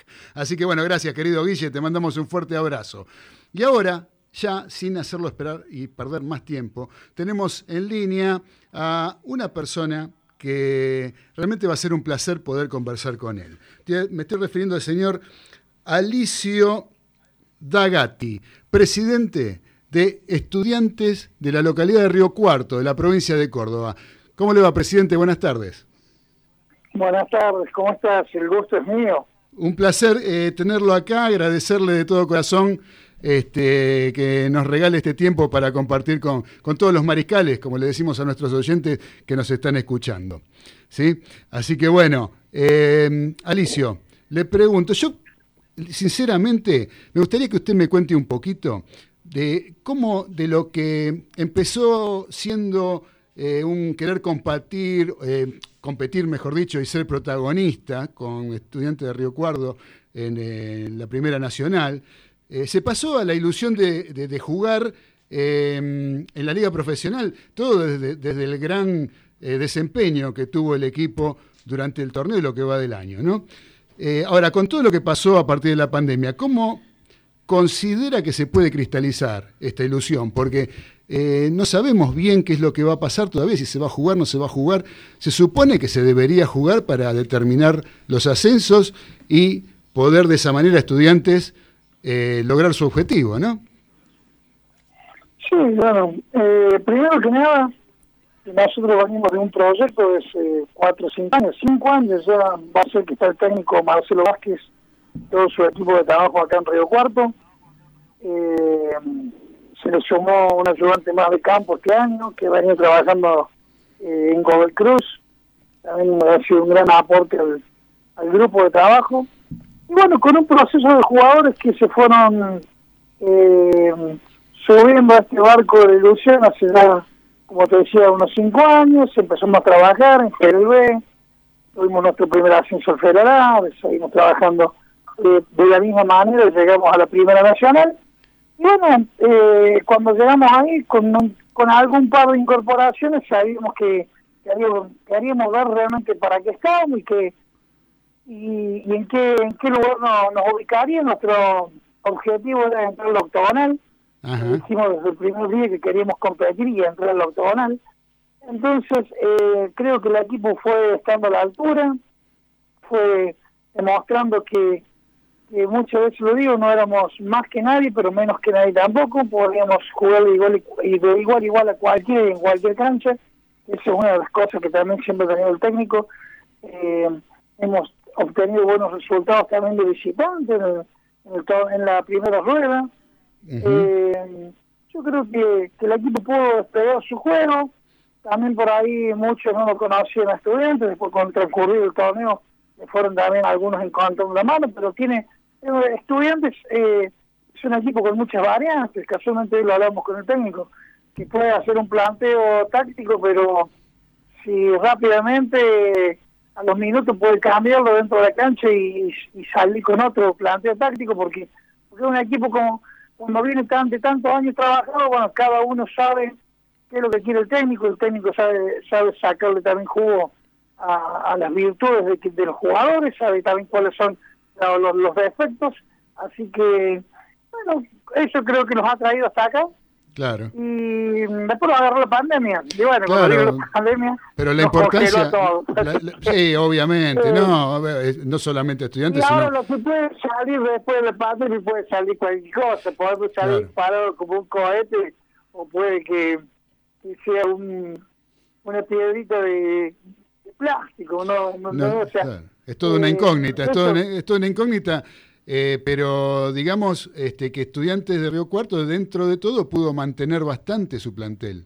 cosa que no ocurrió con la, con la mayoría de los, ni que hablar de los del ascenso de la primera B metropolitana para abajo, eh, cómo se han desarmado los planteles. El caso de, de, estudiantes, mal que mal, hasta inclusive ha incorporado Ardente esta semana, por lo que tenemos entendido, cosa de que se ha reforzado inclusive. Sí, estudiantes, eh, tratamos de mantener la base del plantel. Claro. hay algunos jugadores que algunos, Maxi Abrón se retiró de la actividad de fútbol, un, jugador que nos dio muchísimo eh, en los dos ascensos que tuvimos y en los cuatro años que estuvo en el club. Siempre tremendamente agradecidos a Maxi Abrón, un, caballero dentro de la cancha, fuera de la cancha, un referente, un, tipo muy positivo, una excelente persona. Claro. Eh, excelente toda su familia también. Así que le decimos todo el éxito del mundo en su nuevo emprendimiento familiar eh, Claudio Sebasco, que decidió quedarse en Sarmiento de Resistencia. Falta, no hemos podido cerrar aún lo de Martín Peralta, pero no con Martín Peralta, sino por ahí con Atlético Tucumán, así que esperaremos por ahí en septiembre a ver qué pasa. Bien. Eh, y bueno, eh, sumamos a, Luis Ardente, que es un arquero de mucha jerarquía, de mucha experiencia. Ya lo creo. Tiene algunos ascensos también y que tiene que ha tenido varios años en primera eh, para que siga potenciando a los arqueros que tenemos actualmente. Eh, seguramente la idea es contratar un central y algún delantero por afuera, esa es la idea. Sorprendió un poquito lo, eh, de Ardente, sorprendió un poquito lo de Ardente porque el arquero actual de estudiantes es un poco ídolo, ¿no? En el club. Y sin embargo, aparece Ardente como un arquero de experiencia como para competirle el lugar. Uno piensa, ¿no? A simple vista la competencia siempre es muy buena. Siempre la competencia, si la competencia es, eh, es superadora, vos te superas siempre. Así que depende de cada uno y depende de, de, lo que le pone cada uno y lo que se exige cada uno. Está muy bien. Y eso pasa mucho por lo físico y también por lo mental. Así que ojalá ojalá potencie a todos los arqueros, tanto el que estaba titular como el suplente, como los, como los pibes que vienen abajo, que tenemos dos pibes extraordinarios, que uno es Joaquín Vigo y Gilman, Ignacio Gilman, dos chicos extraordinarios del club también. Eh, bueno, ojalá, ojalá se siga potenciando esto para sumar y saber que en esta recta final, en este prime final, eh, vamos a dejar todo por, por lograr ese objetivo de máxima que, sería el sueño de toda la gente, de la, toda la familia de estudiantes, toda la familia celeste, para Río Cuarto, para el sur de Córdoba, sería algo maravilloso, eh, sería un sueño, pero un sueño tremendo poder disfrutar de eso, de esa, esa posibilidad de ver a los grandes acá acá en Río Cuarto. Jugando en Río Cuarto. Eh, presidente, sabe que yo tengo un buen recuerdo de estudiante de Río Cuarto porque eh, yo soy, bueno, acostumbro a seguir a River, ¿no? Desde hace muchos años. Y recuerdo la, vuelta de Alonso en el año 84 fue contra Estudiantes de Río Cuarto, en cancha de River, un, gran equipo que tenía. Estudiantes de Río Cuarto, un buen equipo que tenía, con Chocho Liop, con Daniel Killer, con Pitarch. Había armado un equipo este, importante en aquel momento. Me acuerdo que River sacó una ventaja importante y después es como que se acercó estudiante, creo que terminó 3 a 2, ahí nomás del partido, una cosa así. Así que yo tengo ese recuerdo de estudiante de Río Cuarto. Mire, ¿de cuándo le hablo? La verdad, que no recuerdo ese resultado, sí me acuerdo. Estudiante jugó tres nacionales seguidos. Cuando los, viejos nacionales estaba el Metropolitano, después estaba el Nacional. Claro. Era muy bueno porque realmente eh, eso hacía que, que, pudiesen tener participación en el fútbol argentino todos los equipos y que hubiese más expectativas en, todas las ligas del fútbol argentino. Eh, vos ganabas tu liga, jugabas un, provincial, un regional, no me acuerdo cómo era, eh, que eran unos 15, 16, 17 partidos, y ganabas y jugabas el nacional. Si bien demoraba, del, que te duraba un mes y medio, dos meses, pero tenías la posibilidad de, que los grandes del fútbol argentino vinieran al interior del país. Exacto. Eran muy buenos los nacionales, que más o menos lo que pasa ahí con Copa Argentina, y, y esto de la Primera Nacional también nos da, pero, nos da la posibilidad, pero la posibilidad de que el fútbol sea más federal y que, todos los grandes del fútbol argentino eh, puedan, puedan jugar en distintos lugares del país eh, es muy bueno, como así también la selección nacional. Ojalá que las eliminatorias las empiece a jugar en distintos puntos del país para que todos tengan acceso a verlo. Eh, sí, es un poco lo que Todos hacen, un poco, un poco no lo que hacen los, solamente Buenos Aires. Claro, por supuesto, un poco lo que hacen los Pumas, ¿no? Que andan jugando, que van y juegan en las distintas provincias, los distintos estadios de la provincia, van llevando a la selección argentina de rugby por, por el interior. Eh, Alicio, le voy a pasar ahora con Daniel Medina, que le va a hacer alguna preguntita que tiene preparado por ahí. Bueno, vale. Eh, Alicio, bueno, un gusto este, poder, poder que nos haya recibido allá de la capital del imperio. Eh, desde ya los saludo y que ten- tengo mis recuerdos. El 90% de mi familia está en Río Cuarto, Alicio, así que este, algo, algo conozco de Río Cuarto y, creo que usted también, y, de la parte que hablaban recién con Claudio, de los recuerdos de Claudio de parte de River Plate, yo tengo otro tipo de recuerdos, pero con Pitarch y con Irigoyen, o sea, de otro tipo de club. Este, creo que también es un club que usted quiere mucho. Así que esa, esa es mi presentación con respecto a lo que yo opino de Río Cuarto. Por lo pronto, Bueno, usted nombró recién ¿Cómo a, estás? a- a Marcelo Vázquez. eh, que- ¿Qué es Marcelo Vázquez? ¿Qué ha significado en estos tres años prácticamente de Marcelo Vázquez? Ha sido una pieza fundamental para, para estudiantes, ¿no? El técnico, digamos. Sí, eh, bueno, primero que nada, eh, no conozco parte de tu familia acá, pero es un gusto que tengas tu familia acá en Río Cuarto, nos, orgu- nos enorgullece.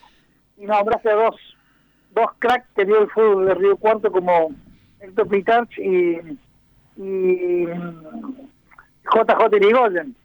Exacto. Eh, así que bueno, saludo también para ellos si llegan a escuchar el programa, los grandes del fútbol de Río Cuarto. Eh, así que bueno, eh, esperando que, que comience todo nuevamente. Eh, con respecto a Vázquez, ¿cómo lo, eh, qué, qué ha sido para, qué ha, qué ha Ah, si me significado había Marcelo cortado, no había terminado de escuchar la, la pregunta. Y con, Ah. con respecto a Marcelo Vázquez, ¿cómo? ¿Qué, qué significa para estudiantes en este momento? Creo que es algo fundamental en cuanto a la Ah, planificación que se hizo y, y los Vázquez, Mar-. Marcelo Vázquez es una, Marcelo Vázquez es una pieza funda- fundamental dentro del esquema hoy que tenemos de este proyecto de estudiantes de Río Cuarto, que arrancamos hace unos cinco años. Marcelo hace cinco años que está en Río Cuarto. Eh, llegó cuando jugábamos el Federal B, eh, y bueno, yo creo que es un gran artífice de este, de este presente de estudiantes, de toda esta campaña, de todo este, este trabajo que se vino haciendo él, que vino haciendo él y todo su grupo, su, su grupo de cuerpo técnico, lo mismo que el trabajo que ha hecho Ricardo Paladino, eh, el profe que ha trabajado muy bien, eh, los ayudantes de campo, todo creo que el cuerpo médico. Bueno, hemos trabajado todo. Yo creo que esto es un gran grupo y los grandes grupos lo componen jugadores, cuerpo técnico, dirigentes. Somos toda una gran familia y si en el club no sos toda una gran familia, cada uno quiere por un lado, seguramente no llegarás a buen puerto. Acá cuando tenemos que empujar el barco, lo empujamos entre todos, entonces de esa manera podemos llegar más lejos. Desde ya, por supuesto. Eh, ¿cómo, cómo fue más o menos esa planificación, presidente? Porque estudiantes, yo recuerdo, llegaba, llegaba, eh, iba a los repechajes, a las reválidas, este, y, y- y realmente fue algo. Ya en ese momento, cuando ustedes llegaron el, el año pasado, se propusieron este, ganar el federal, ¿ya tenían en mente esto de primera A? O sea, mejor dicho, de la primera división. ¿Que ¿Ya era el gran objetivo principal? Sí, uno siempre sueña, porque siempre sueña en grande, los sueños tienen que ser grandes, y para eso hay que trabajar. Para cumplir un sueño hay que trabajarlo, el sueño no, no viene solo, así que creo que se ha hecho conciencia, la, la ciudad también apoyó, nos acompañó muchísimo, eh, la gente de estudiantes se acercó, la gente que le gusta el fútbol también acá nos han acompañado, eh, hemos encontrado un, un lindo grupo que hemos podido sumar, desde los jugadores, también cuerpo técnico, dirigentes, eh, los sponsors, se sumó una buena masa societaria. Esto es un trabajo en equipo, un trabajo en conjunto, y el sueño siempre estuvo, el sueño uno tiene que siempre ir por más.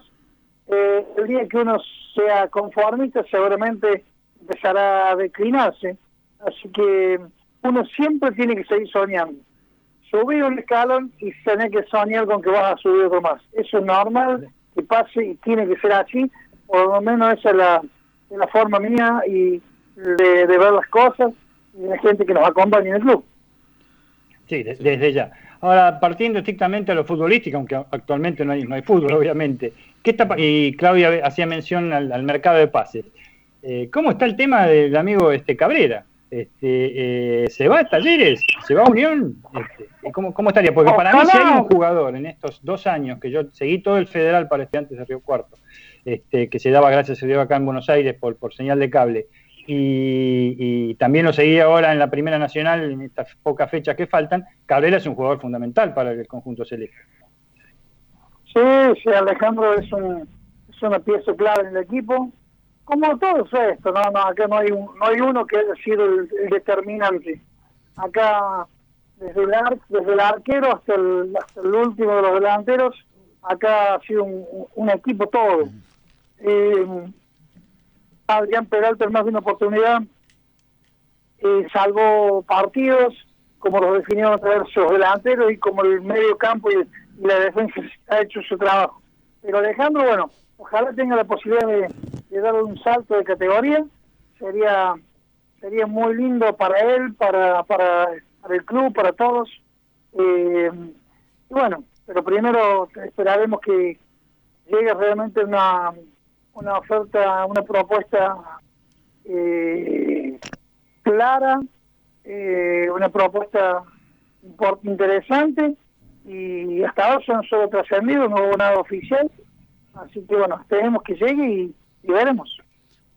Listo. Y bueno, la última. Usted hablaba recién con Claudio Fernández el tema de, eh, mejor dicho, hizo, hizo mención a la masa societaria. ¿Cómo le ha respondido en esta pandemia? Estamos hablando de la parte económica, eh, de la parte de socios, la, la cobranza de, de, las cuotas. ¿Ha respondido, ha mermado este presidente?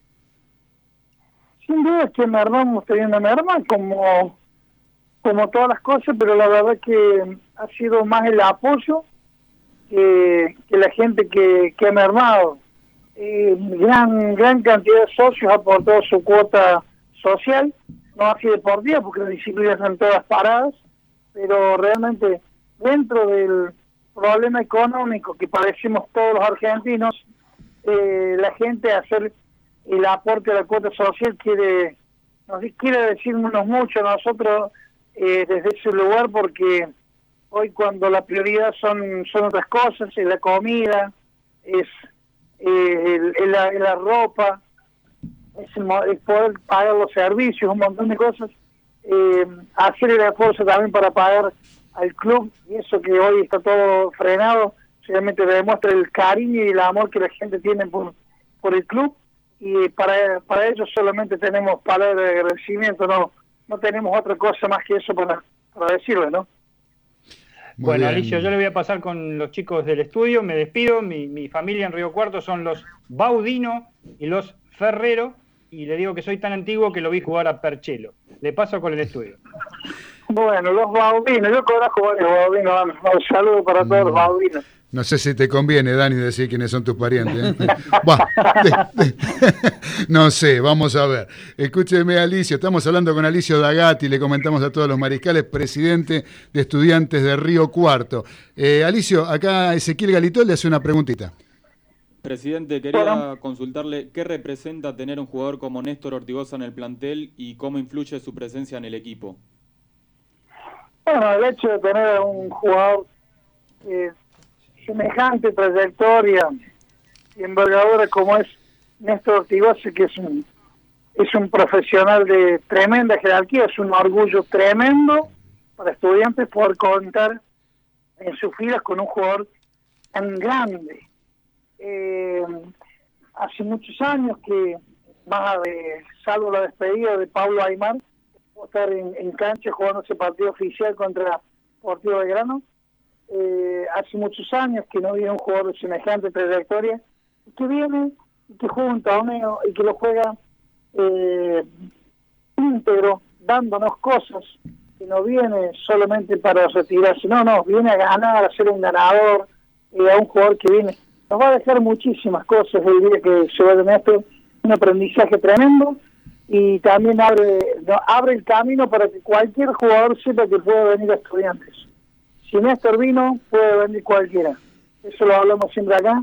Y a los chicos yo creo que le va a dejar una, una gran enseñanza de, profesionalismo, de humildad, de, de, ser un ganador hasta el último día que, que Néstor juega la pelota en el club que juegue va a tratar de ganar y ganar y ganar porque es un ganador nato. Eh, es un jugador muy positivo, un jugador muy... Eh, realmente a nosotros nos ha llenado de, de orgullo, de placer y de satisfacción tenerlo acá en Río Cuarto y en nuestro queridísimo club. Es importante para las nuevas generaciones eh, que vienen en estudiantes de Río Cuarto, ¿no?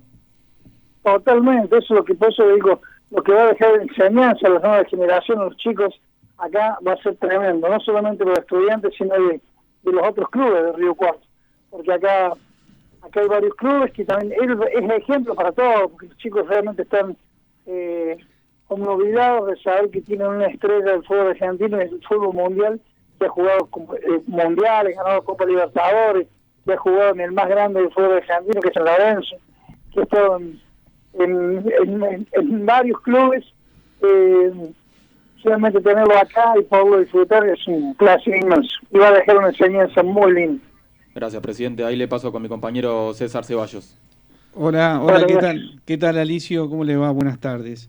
Usted sabe que lo estoy escuchando atentamente este, y estoy sacando algunas, algunas conclusiones sobre usted. Usted es empresario también, ¿es verdad? Sí, sí. También tenemos algunas empresas. Muy bien, sí. Estoy viendo, bueno, que tiene un gran manejo eh, con las personas y qué importante que es en un club, eh, porque le soy sincero, entrevistar a un presidente y que sepa tanto de cada jugador, del técnico, es eh, hiper importante, más cuando uno maneja grupos de personas y más cuando uno maneja un club.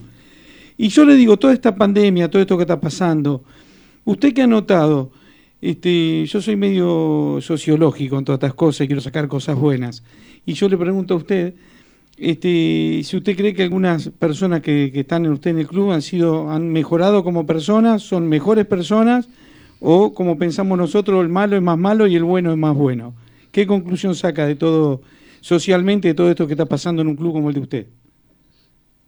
Bueno, dentro de todo, eh, eh, dentro de todo lo malo que, nos ha tocado vivir en esta pandemia, creo que tenemos que hacer un, una autocrítica entre todos nosotros y, y, ser cada vez más más unidos los argentinos saber que todos sacamos entre todos juntos ojalá este esta problemática que estamos pasando nos transforme a todos en mejores seres humanos a todos porque aquel que ha sido bueno también puede ser más bueno aún. Y creo que el manejo de personas eh, el liderazgo el poder manejar personas Sí, uno tiene empresas y, empleos va a dar muchísimo, más, más de 500 empleos que uno debe tener, y no, no sé el número, pero en las distintas empresas, pero eh, la parte, la parte, la parte buena de esto, la parte más buena, yo creo que los jugadores, eh, como a todos nosotros, esto les va a traer eh, una enseñanza que nos trae a todos, saber de que, de que todo nos puede pasar, de que por ahí de un día para otro nos levantamos y, y, ya no somos los libres que éramos.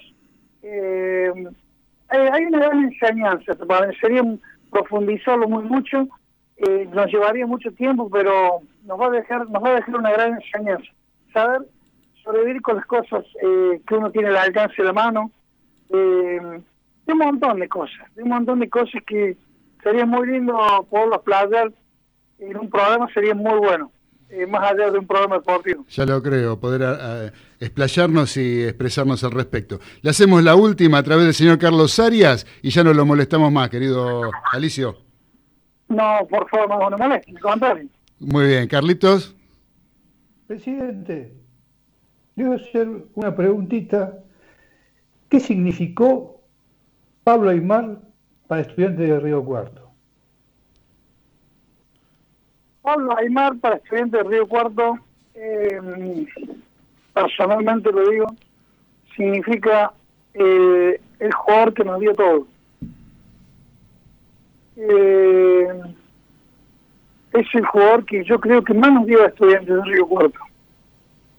Porque muchas veces un jugador dice lo que le dimos al club, lo que yo le di al club, yo no sé muchos años atrás cuando se jugaba por la camiseta y no se cobraba un peso. Eso tal vez le daban el club. El juego, estaban la vida por el club y se iban a su casa y ponían, pagaban el sangre y la coca y se iban a su casa. No cobraban nada.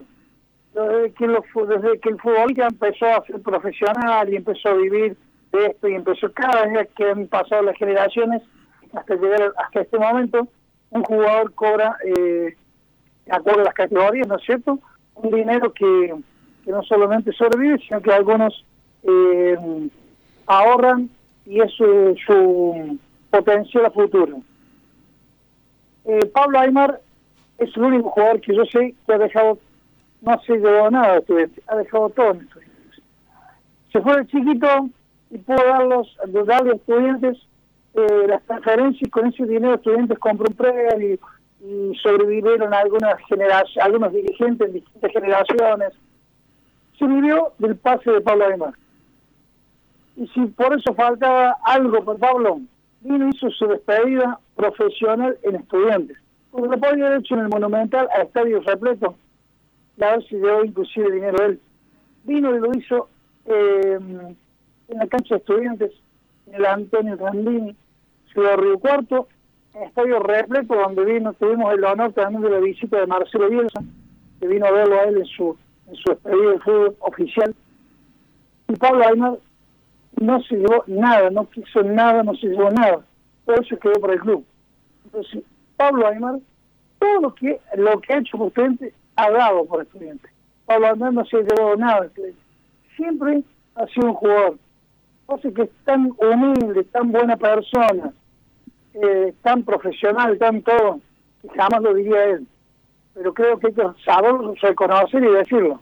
No hay que, no hay que tener vergüenza en decirlo eh, porque realmente Pablo, aparte es un tipo excepcional persona, tanto él como toda su familia, su padre, Andrés, toda la familia, es sinónimo de fútbol, en el Río Cuarto, la palabra Aguilar.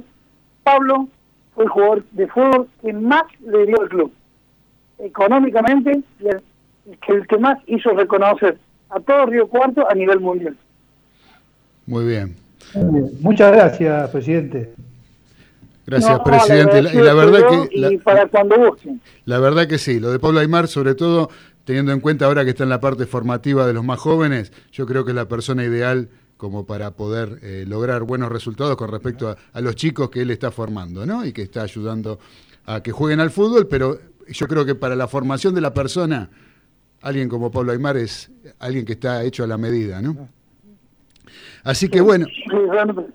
Así que bueno, presidente, le agradecemos mucho la comunicación, gracias por la deferencia de atendernos y no me queda más que saludarlo, despedirlo y desearle para esta última etapa, esta última etapa del campeonato, todo lo mejor como para poder lograr el objetivo con el que tanto se ilusionan. Bueno, el agradecido soy yo. Eh, un saludo para todos los riocuartenses, para todos los estudiantes y para todo el sur de Córdoba en general.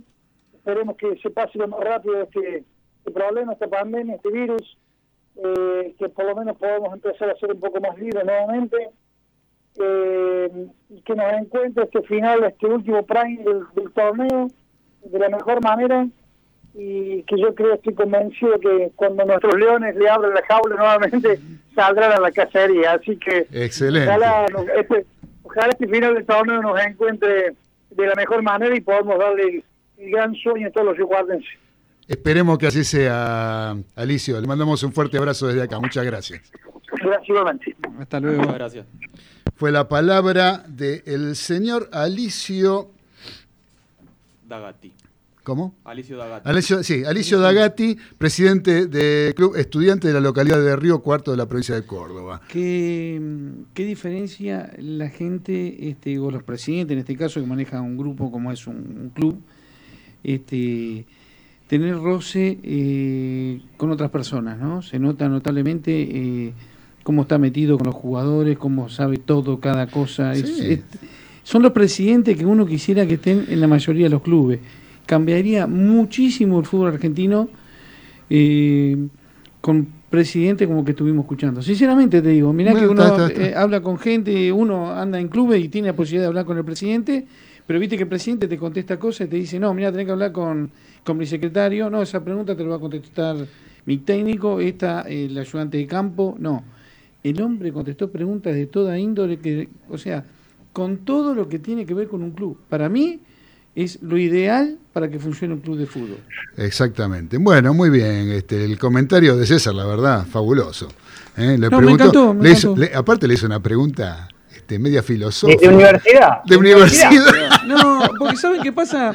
Porque las preguntas obvias eh, eh, siempre son las que sobran, vamos a ser sinceros. Entonces No, pero se expresó muy bien con todo, la que- verdad que. la verdad que un fenómeno. Pero bueno, ahora tenemos que escuchar un poquito de música, porque el señor este, presidente estudiante de Río Cuarto nos decía eh, que pase pronto estos males, que de una vez por todas eh, nos podemos sentir con más libertad para poder estar juntos. Y para eso vamos a traer un tema de quién, del Flaco Espineta. Vamos a escuchar contra todos los males, inclusive contra el coronavirus. Vamos, Nico.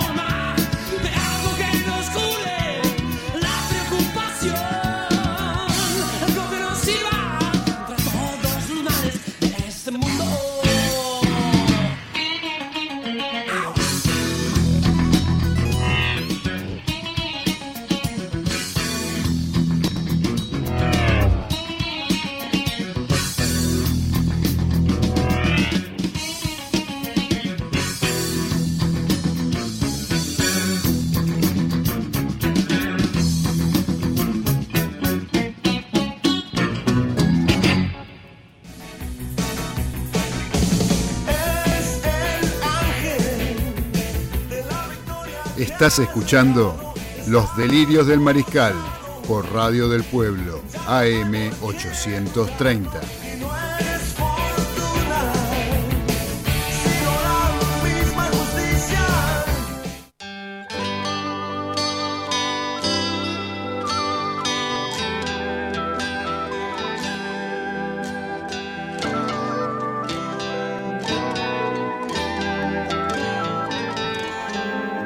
Y ya arrancamos con el último bloque de nuestro programa del día de hoy, que se nos pasa volando, como siempre, con una nota hermosa que tuvimos en el bloque anterior, que realmente dio para, Sí, para sacar varios títulos. Así que bueno, eh, ¿qué Voy- tenemos? Voy a decir algo rapidito. Dale. Del accidente de MotoGP que hubo, que el, el fenómeno de Marc Márquez se, se tuvo un choque tremendo. La verdad no se hizo nada, no sé si hubo un accidente o tuvieron posibilidad de ver. Eh, ¿Cuándo fue? ¿Fin de semana Jerez- eso? Sí, en Jerez de la Frontera, en España. Sí. Tremendo choque, bueno, ya lo operaron, ya terminó el campeonato para él. Es un piloto, para que uno sepa más o menos que estamos hablando, un, un Senna de las motos junto a, a, a- este, a Rossi. O sea, estamos hablando de un piloto excepcional del, del GP. Bien. Este, no, no pasó nada, lo, lo operaron de- del húmero ya a las horas del accidente, hicieron los, los análisis que correspondía, ya está. Ya está este, bien el muchacho. Ya, está bien, va a estar bien. O Bueno. sea, este año ya no va a correr. Ajá. Pero miren el accidente, no se puede creer el sistema Hans que usan los pilotos del, del, del- del GP para, para que no sufran esos accidentes graves de antes, que terminaban inválidos o se mataban en la pista, ¿no? Sí. Este salió volando, se dio contra el pavimento y lo que tuvo fue una, una fractura eh, muy leve para lo que fue el accidente. Para lo que fue, se puede haber matado sí, tranquilamente. a, a 180 kilómetros, en una moto, ¿sabes lo que es? No, me imagino, sí, sí, sí. El, el- el- el paragolpe es el cuerpo de la persona que va arriba, Exacto. por decirlo de alguna manera. Exacto. Eh, así que bueno, tenemos mensaje. Ezequiel, a ver. Sandra de Devoto, muy bueno el programa y que continúe así. Después tenemos muy buen programa, me encantó el tema de Lito Nevia, besos para todos los mariscales. Adriana de Almagro. Adriana de Almagro, hincha verdolaga. Así es. Me encanta cómo va el programa. María de Zona Oeste. Y excelente el reportaje al presidente de estudiante de Río Cuarto, Marcelo de Caballito. Marcelo de Caballito. Muy bien, Muy muy, bien. bueno, muy bueno lo- los mensajes. Muchas gracias a todos los que Muchas gracias a todos los que están escuchando, a todos los que nos envían mensajes, todos los que están conectados con Radio del Pueblo AM830 y los Delirios del Mariscal, como todos los viernes, hasta las 8 de la noche, que ya nos quedan 18 minutos y medio. Full. Así que. Ezequiel, ¿qué trajiste para tu columna? Traemos de boca, bueno, eh, la noticia que firmó Mauro Zárate por un año con opción a seis meses más. Después, eh, con respecto a Sebastián Villa, eh, Boca rechazó una oferta de Atlético Mineiro a préstamo 600 mil dólares. Lo quiere vender Boca. Lo quiere vender. Rechazó la, la- la- la- Otro- el préstamo, rechazó. Otro club interesado es eh, Los Ángeles Galaxy de Guillermo Barros Esqueloto.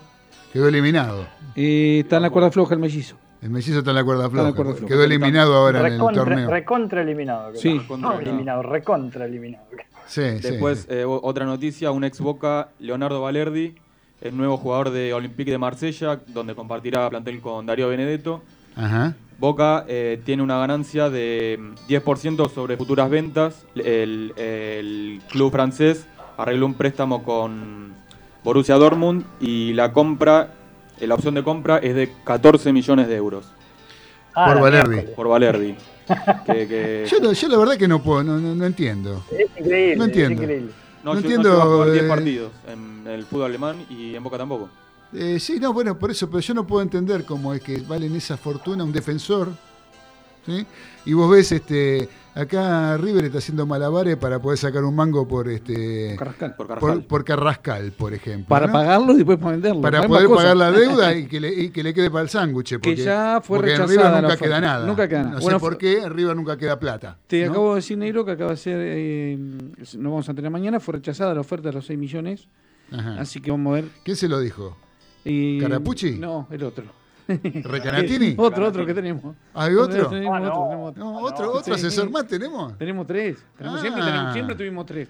Porque a mí me, yo, yo me, co- a mí me conectó recién Rubén Carapucci acá. Sí, ¿qué te dijo? Este, No, me dijo de lo de Isla en Ah, Boca. ah, Lo de Isla en Boca. ¿Usted tiene algo de lo de Isla en Boca? Isla habló la mujer de Isla. No, que- pero de jugador. No, la mujer de Isla. Ah, ¿Qué me claro. importa lo que diga No, la no, mujer no, de Isla? Era no, no, porque representante. tiene, no, porque tiene, tiene que ver, eh, tiene oferta de Chile, Argentina y España, pero bueno, eh, Isla habló que... ¿Va a jugar la mujer de Isla? No, no, no, pero la, la, em, lo decide en conjunto con la familia. eh, Eh. Claro, Pero dijo- Ah, es- ah. Pero habló bien. Porque de está en una isla. Eh, más que Isla le dicen FIA 600. Claro, lo maneja exacto, la lo mujer. maneja la mujer. Sí. Pero habló de, sí, de, de- habló, tuvo buenas palabras para Boca, dijo que está al nivel de Real Madrid, Barcelona, Juventus. Claro, Pero no viene. claro. Todavía está, está en veremos. Listo, no, eh, yo terminé el programa ahora, muchachos. Este, me voy. Real Madrid, Juven. sí, dijo eso. Dijo Es información, no es opinión, es Claro, información. es información Porque él Isla. Pretende cobrar como si jugara en el Real Madrid o en Juventus. Se llama vender Cosa que humo. no, en la Argentina no lo va a poder acá, lograr. Acá en la jerga se dice vender humo. Vender humo. Vender claro. humo. Después, bueno, por Lucas Olaza, el Celta de Vigo, que se salvó del descenso, le pagará 500 mil euros a Boca y en un año el conjunto... Por Olaza todavía cobra boca. Sí. Yo no puedo creer. Sí, Bueno. cobran por todos lados. No sé, pero capaz que de otros clubes también cobran, pero la única información que hay es de Boca Juniors. No, Cobran, pero- ganan plata, ganan ¿cómo plata. puede ser? Eh, Porque y- ellos por son- ejemplo, No, ahora, por ejemplo, no, seamos- quieren. Sí, Dani. Seamos honestos, de las últimas, de las, eh, Claudio, vos lo mencionaste un montón de veces. De, de las últimas ventas que ha hecho Boca, ha rapiñado de todas. Está el caso Sí. de Betancourt, por ejemplo. Por ejemplo. Este, Y ahora encima de quiere, por ejemplo, para mí hace buenos negocios entonces. Me, me rindo ante lo ante la información, otra no me queda. Sí. Resulta que va, Boca quiere, está interesado en Silvio Romero de Independiente, que ya Silvio Romero de Independiente, junto con Sánchez Meño y con este mm, Silva, Gastón eh, Silva. Y con, Silva. con Gastón Sí. Silva. Eh, ¿Y qué otro más? Creo que Campaña. Campaña, sí, Eh, medio- hay otros más que ya, sí, no, ya no quieren jugar Cecilio más en. Independiente. Se- Cecilio Domínguez. sí, se no, quieren, no quieren jugar más en Independiente. Entonces Boca está interesado en Silvio Romero. Ahora, le dice, por Silvio, este, por Silvio Romero, sí quiero que me den. Yo les doy a, A Marcone. Marcone. que quiere jugar independiente, porque es hincha de independiente toda la vida, soñó con jugar independiente y yo, pero denme a los dos, a Silvio, a Silvio Romero y a Sánchez Miño. O sea, eh, hasta esa, yo creo que hasta le están faltando el respeto a Independiente. Sí, aparte debe plata por Pablo Pérez también. Claro, el problema es los problemas económicos graves que tiene Independiente y, y aparte la cantidad de jugadores que están quedando libres y la camarilla de esos jugadores que la camarilla están haciendo esos jugadores que están quedando libres para que se sigan eh, yendo otros. Pero- Porque le han no prometido tienen algo negro, pero algo Sí. pasó, algo No, se rompió en Independiente. No, hay un problema dirigencial. ah, totalmente. En Independiente hay un problema dirigencial, porque deudas con los jugadores tienen todos. Todos. Inclusive River, por ejemplo, por dar por ej- un ejemplo, River tienen, tiene deudas con los jugadores. eh, No, no, todos los clubes, todos clubes. San Lorenzo, Ahora, todos tienen. ninguno se quiere ir. Boca no habrá comprado Cal, ¿Cómo, Carlitos?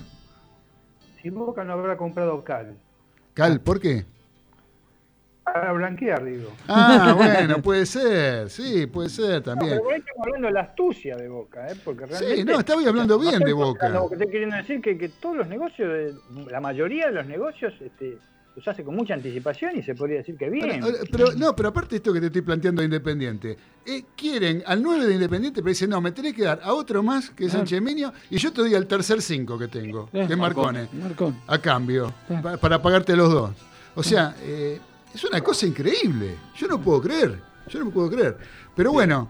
eh, Veremos, veremos en el futuro si todo esto eh, deja el, el premio que Boca pretende. El tiempo dirá. sí, bueno, Sí, pero... sí, es- vamos a ver. y bueno, Después- bueno, te dando, comentaba ¿eh? Que el Celta, por no haber bajado de categoría, deberá pagar en un año la opción de compra de 4 millones de euros por Olaza. Olaza. Olaza. 4 ¿Sabe qué? millones de euros Se nota por que el negro, se nota no que el negro, el negro laburó en un O sea, banco. El negro quiere laburar en un banco y que toda la plata vaya al banco de, de Yo Boca. no, yo no, yo- la verdad es que no, no, yo no- la verdad no, no- no entiendo más nada. Hacen buenos negocios, o- son inteligentes. Pero Olaza, Olaza, el uruguayo. Sí. Uruguayo. El que quería, ¿te acordás que lo quería Marcelo Gallardo? Sí, y después lo compró Boca apurado. Y era un chasco, un fiasco fue. Sí. Sí, y, no, y- y fue un fiasco. eh, Todo lo que Boca lo pagó un palo más pero de lo que ahora Boca pagaba va a River. cobrar 4 millones de, de dólares. Claro. que- o sea, River no puede ni vendiendo un jugador Claro. porque tiene el 90% de uno que le debe a su vez el Al de 80 Ucrania. al otro y le de- queda el 10 para no sé quién y, y en, y en las arcas del club no queda nada. 500 mil dólares debemos no sé quién, tampoco pagamos. que ahora vendieron a Medina, que Claro. con esa plata le van a pagar a Belgrano de Córdoba. Claro, o sea, ni siquiera, o sea, como viene se va esa plata. Eh, eh, Belgrano de Córdoba, es lo que le hicieron a Belgrano de Córdoba en River, la verdad que no tiene nombre para mí. Después, Pero bueno, después el 9 Mateo Retegui, luego el préstamo con estudiantes, tiene mm, posibilidad de recalar en Porto de Portugal. bueno, ya, ba- basta, me cansó con Boca. Claro, ya se aburrió. Vamos al automovilismo, plata, vamos a- querido, César, porque la verdad que ya es... No, pero está bueno el informe que pasó. Está sí, bueno. no, está bueno, Está muy bien pero económicamente, de Boca. bromar. ¿Cuánto? Pasa todo en Boca, en los demás lados no pasa nada. No pasa nada. no Es pasa una nada. cosa de loco, yo no La- puedo creer, más allá no de la venta La de verdad, el Gaich. hermetismo, no, no, pero escuchen, no hay mucho hermetismo en otros clubes que no sabemos nada de otros clubes. Es No que no, está pasando, nada. no hay un mango en ningún lado. El único, Claro. el único que arregla es Boca. Es Boca.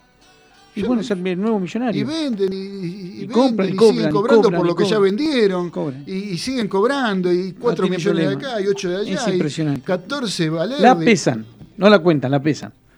Es una cosa de loco. Vamos, vamos a hablar un poquito de la Fórmula 1. Dale, dale, acá no dale, hay- que acá no este lo tenemos pendiente del Tenemos otro día. pendiente hace varios programas en, el nuevo, los primeros 10 puntos principales del reglamento del año que viene. Dale, dale, que eso me interesa. Dale, está bueno. Está dale. bueno.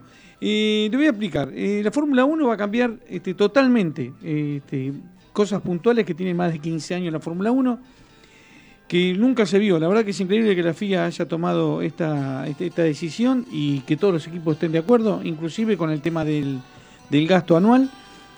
Y los objetivos son que las carreras sean más divertidas. Así que habrá, ya les digo Van que a habrá... contar chistes. No, sí, aparte. Sí, poner- Hamilton, Hamilton en la cuarta vuelta por la radio va a decir chiste. No, no. a contar- Vamos a hablar en serio. Van a haber más ¿Cuántos adelantamientos. gallegos se necesitan? Claro, exacto. Va a haber, no, no, pero vamos a hablar en serio. Van a haber, este, van a haber muchos adelantamientos. y, y los pilotos van a tener más opciones, van a cambiar muchas cosas. Le digo una cosa. Son 10 puntos importantes y ustedes ya y le voy a ir este, diciendo por qué. El primer punto, eh, la primera impresión que ustedes van a ver en los autos del 2021 va a ser que los monoplazas van a ser más cortos. Los alerones delanteros van a ser más afinados, más similares a los aviones o monoplaza, como los del IndyCar, van a Ajá. copiar un poco a la IndyCar. Y el tema de las ruedas, que van a cambiar las llantas de Rodo 13 a Rodo 18. Los neumáticos van a tener perfil bajo, Pero es una gran diferencia. una eso. gran diferencia. Hace toda la vida se usaron del año 80 hasta ahora con Rodo 13. Claro. Antes eran 13 por 16, después 13 por 14. Y las traseras, siempre hablando que son las más anchas, ¿no? Si usted ve en la rueda de un karting o una rueda de un Fórmula 1, en una época, por ejemplo, en el 2014, eran casi iguales las cuatro llantas. Ajá. Este año son más anchas las traseras que las delanteras. Desde que empezaron a usar los motores turbo, las llantas delanteras son distintas. Para sacarle un poco de carga aerodinámica, que doble mejor. Pero con este Bolonqui del DAS, eh, Mercedes llegó a la perfección del tren delantero, entonces todo lo que se use este año, el año que viene no va a tener nada que ver. Va a cambiar totalmente. Ustedes lo que van a ver es un auto diferente, que les va a gustar, aunque no les guste la Fórmula 1, les va a gustar el auto. Yo ya lo estuve mirando, si ustedes los quieren googlear, son hermosísimos. Tienen mucha menos tecnología en la parte aerodinámica, o sea, el auto va a estar mucho más sucio. Cuando vos este, en una succión a 250 Pero van a tener hora, efecto suelo, por lo que vos van a tener efecto suelo Eso. simple, vamos a decirle. Porque si ustedes miran un Fórmula 1 actual de hoy, ustedes van a ver aleroncito por todos lados, Sí. alita, rayita, marquita, porque verdad, sí. el aire este, es, es tan sucio en un Fórmula 1 porque no tiene techo, porque no tiene la aerodinámica de un auto con techo. Entonces tiene todas eh, eh, partes y, y agregados en la carrocería para que el auto esté lo más apretado del piso posible. No muy apretado porque perdés potencia. Tiene Claro. que ser eh, lo ideal. La lo- lo que- adherencia. lo que corresponde, exactamente. Después una de las cosas que vamos a ver, eh, que es, porque viste que ahora se unió la FIA con Liberty Media, que de que entró en la Fórmula 1 quiere cambiar muchas cosas. Y una de las cosas que quiere cambiar es que ya no usen más el DRS. El DRS es el alerón trasero que se puede usar en las rectas después de la segunda vuelta. Vos lo variás y el auto anda más rápido. Perdés adherencia, pero vos tenés potencia atrás, pero en la recta el motor va Es como la tapa del baúl de, como la tapa del baúl del amigo Aventín en Morón. de, la- de Aventín cuando la fue a ver, ¿no? Que abría, la tapa, abría la La- tapa del baúl cosas del que uno ve cuando va a ver una carrera que no la ve en la tele, tremendo. Decía que se levantaba solo y tenía una antena. Tenía una Una antena. antena eléctrica, levantaba y lo usaba de alerón. Qué Lo fenómeno, de la- la- tapa del baúl y- del Ford. Y Aventín esa tenía este, sus cosas fuera del reglamento. Sí, bueno. Y bueno, Era para que respiren los perros que decían que y- llevaban el sí, baúl. también. A mí, vos sabés que yo me eh, cuento una anécdota rapidita. Yo me tiré al piso, ¿sabes? En Morón. Ajá. Yo fui con vos a la clasificación Sí, el sábado. juntos, sí. Pero yo fui a la prueba libre el viernes. Ajá. Entonces con un amigo, Fabián, que nos debe estar escuchando, nos tiramos al piso para ver cómo había puesto la antena. Era una, una tontería, una antena eléctrica de un De los autos de esa época, un agujerito, entonces el tipo lo levantaba para arriba y lo usaba como alerón. Y estábamos en el piso y vino Nicotera, el preparador, y nos sacó patada. Ajá. Pero limpia, ¿eh? no es que nos dijo, che, levántense de ahí. No, no, nos pegó así una patada, tómensela de acá Claro. y te voy a hacer echar de la carrera, voy a sacar No la te pidió, por favor. No, nada. Bueno, Así que bueno, así que el alerón ese el en la Fórmula 1 va a dejar La Fórmula 1, el, alerón- el DRS va a estar fuera de, Afuera. de- de contexto, va a estar fuera del reglamento. El DAS, lo que está usando Mercedes, va a estar prohibido el año que viene, no puede usar nadie. Este, pasan esas cosas en la Fórmula 1 cuando un equipo desarrolla algo tan tecnológico y no lo transmite, como pasó en el año 93 con el equipo Williams, que tenía la suspensión superactiva que era fabulosa. Fue una de las causantes que Senna se mate en el 94, que los autos tuvieron tantos accidentes, porque eran menos seguros, porque Claro. cambió motores de mil y pico de caballos, no tenían la adherencia que correspondía, entonces bueno, pasaron esas cosas cuando sacan tecnología. Y a lo que ellos nos apuntan es que pierdan un, escuchen esto, el 50% de carga aerodinámica van a perder los autos con esto. O sea que tecnológicamente hay que empezar de cero. Nadie puede hacer pruebas de estos autos, ¿eh? Esto es todo a partir del 2021.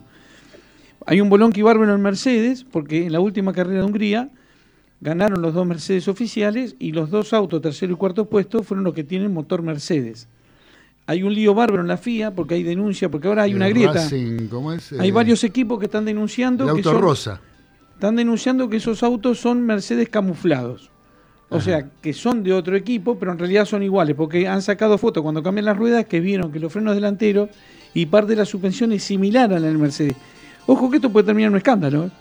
Si se descubre todo. Digamos que los cuatro fueron Mercedes. Eh, los digamos cuatro que- primeros puestos. Digamos que los cuatro eran de boca. Claro. ganaron, ¿me entendés? Eh, Vamos Sí, a sí. así hablamos un poco de fútbol para que la gente que nos escuche, las mujeres que nos escuchen, por ahí no saben.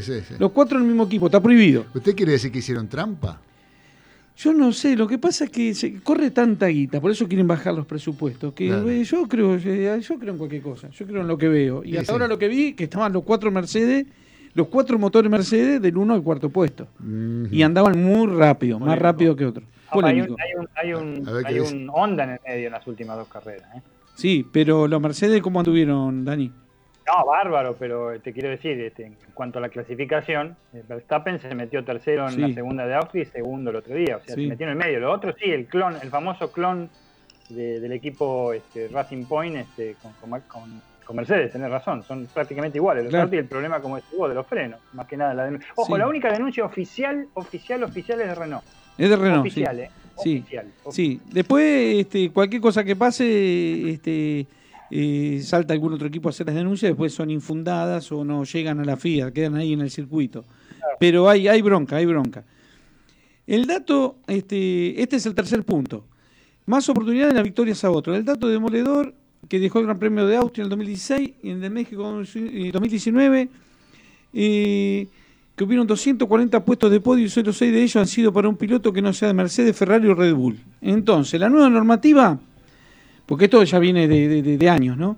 La nueva normativa pretende que haya mucho más equipos candidatos al podio, victoria. Para eso se ha trabajado en dos líneas. Un límite presupuestario, lo que hablamos al principio, estricto, uno de los puntos más críticos de las negociaciones. O sea, estuvieron un año tratando este punto esencial, de bajar los costos. Y el coche, y los coches que sean más iguales. Eh, así evolucionan los otros, porque hoy vieron, no sé si ustedes saben, pero hoy los autos están todos tapados, entonces solamente en las pruebas libres, clasificación, se sacan fotos, hay, hay eh, eh, detectives que sacan fotos al alerón, al freno, cuando sacan la rueda, cómo está la tuerca, porque es una cosa tremenda la Fórmula 1. Bueno, acá no se va a poder ocultar más nada, porque todo va a ser muy parecido. Y después lo que quieren ellos es que los nuevos monoplazas permitan luchar cuerpo, cuerpo a cuerpo, o sea que los autos sean iguales en las rectas y en las curvas. Ajá. Porque hoy hay motores que en las rectas se nota la diferencia, Claro. porque hay motores 5 o 6 caballos y en Fórmula 1 es una barbaridad. Así que sacando el DRS, las nuevas normas pretenden ayudar a los pilotos que se adelanten de manera más parecida al del karting. Que esta fue la historia de la Fórmula 1. Manejar un karting en los años 80 hasta los 90 y un Fórmula 1 había muy poca diferencia entre la fuerza G, el frenaje, la aceleración y esas cosas. Así que esto es lo que ellos quieren, que haya adelantamientos. Después, menos túnel del viento, o sea, menos tecnología, que usen menos este, todo lo que tenga que ver con la electrónica que los ayuda a mejorar los autos. Así que para quitarle protagonismo a todo esto, los ingenieros, frente a los pilotos, a partir del 2021, se, limi- se limitará el uso del túnel del viento. O sea, vos no podés usar el túnel del viento porque no ganaste una carrera. Tenés que usar, mostrarle a la FIA que vos tenés que pasar el auto al túnel del viento porque tiene un problema. Este es el punto número 5. Este, y probar mucho más. Eh, Le pueden dar, si vos tenés algún problema aerodinámico, te pueden dejar probar más los viernes. Ujú. ¿Entendés? Está bueno. Menos tecnología y más pruebas. Pero hoy es viernes. Hoy es ¿Y viernes. sabe qué hora es? No, hicimos cinco puntos, dejamos cinco para el viernes Dejamos que viene. cinco para el viernes que viene. Pero fue bastante bueno los cinco saludito. puntos. Saludito, Sí. Galito. Tenemos Vamos Leeds, qué grande amigo, te estoy viendo por YouTube y escuchando. Éxitos, Agustín de Caballito. Gracias, Agustín de Caballito. Gracias, eh, César. Eh, dejamos cinco para la semana Dejamos que viene. cinco, ya hicimos ¿Eh? cinco. Y seguimos La comentando lo que va a ser el nuevo reglamento de la Fórmula 1. Exacto. Porque ya se nos acabó el tiempo. Una lástima, ¿Eh? pasó rápido. Y yo les quiero agradecer a todos. Le quiero desear eh, que mañana tenga un feliz día de cumpleaños, señor Galito. Gracias, Claudio, querido. Este, le quiero mandar un cumpleaños, fuerte abrazo a todos, Gracias, agradecerle a Nicolás Olechea por la operación técnica. Y gracias muchachos, gracias Dani, gracias Carlitos, César y a todos los mariscales que nos estuvieron escuchando, como siempre, eh, como todos los viernes a las 18, donde nos encontraremos la próxima semana para otro nuevo capítulo de lo que es este programa que tantas satisfacciones nos da. Así que quédense ahora en Radio del Pueblo, porque viene un gran programa para poder eh, disfrutar y seguiremos nosotros la semana que viene eh, con Los Delirios del Mariscal, como todos los viernes a las 18 por AM 830. Abrazo de gol para todos. Chao. Buen fin de.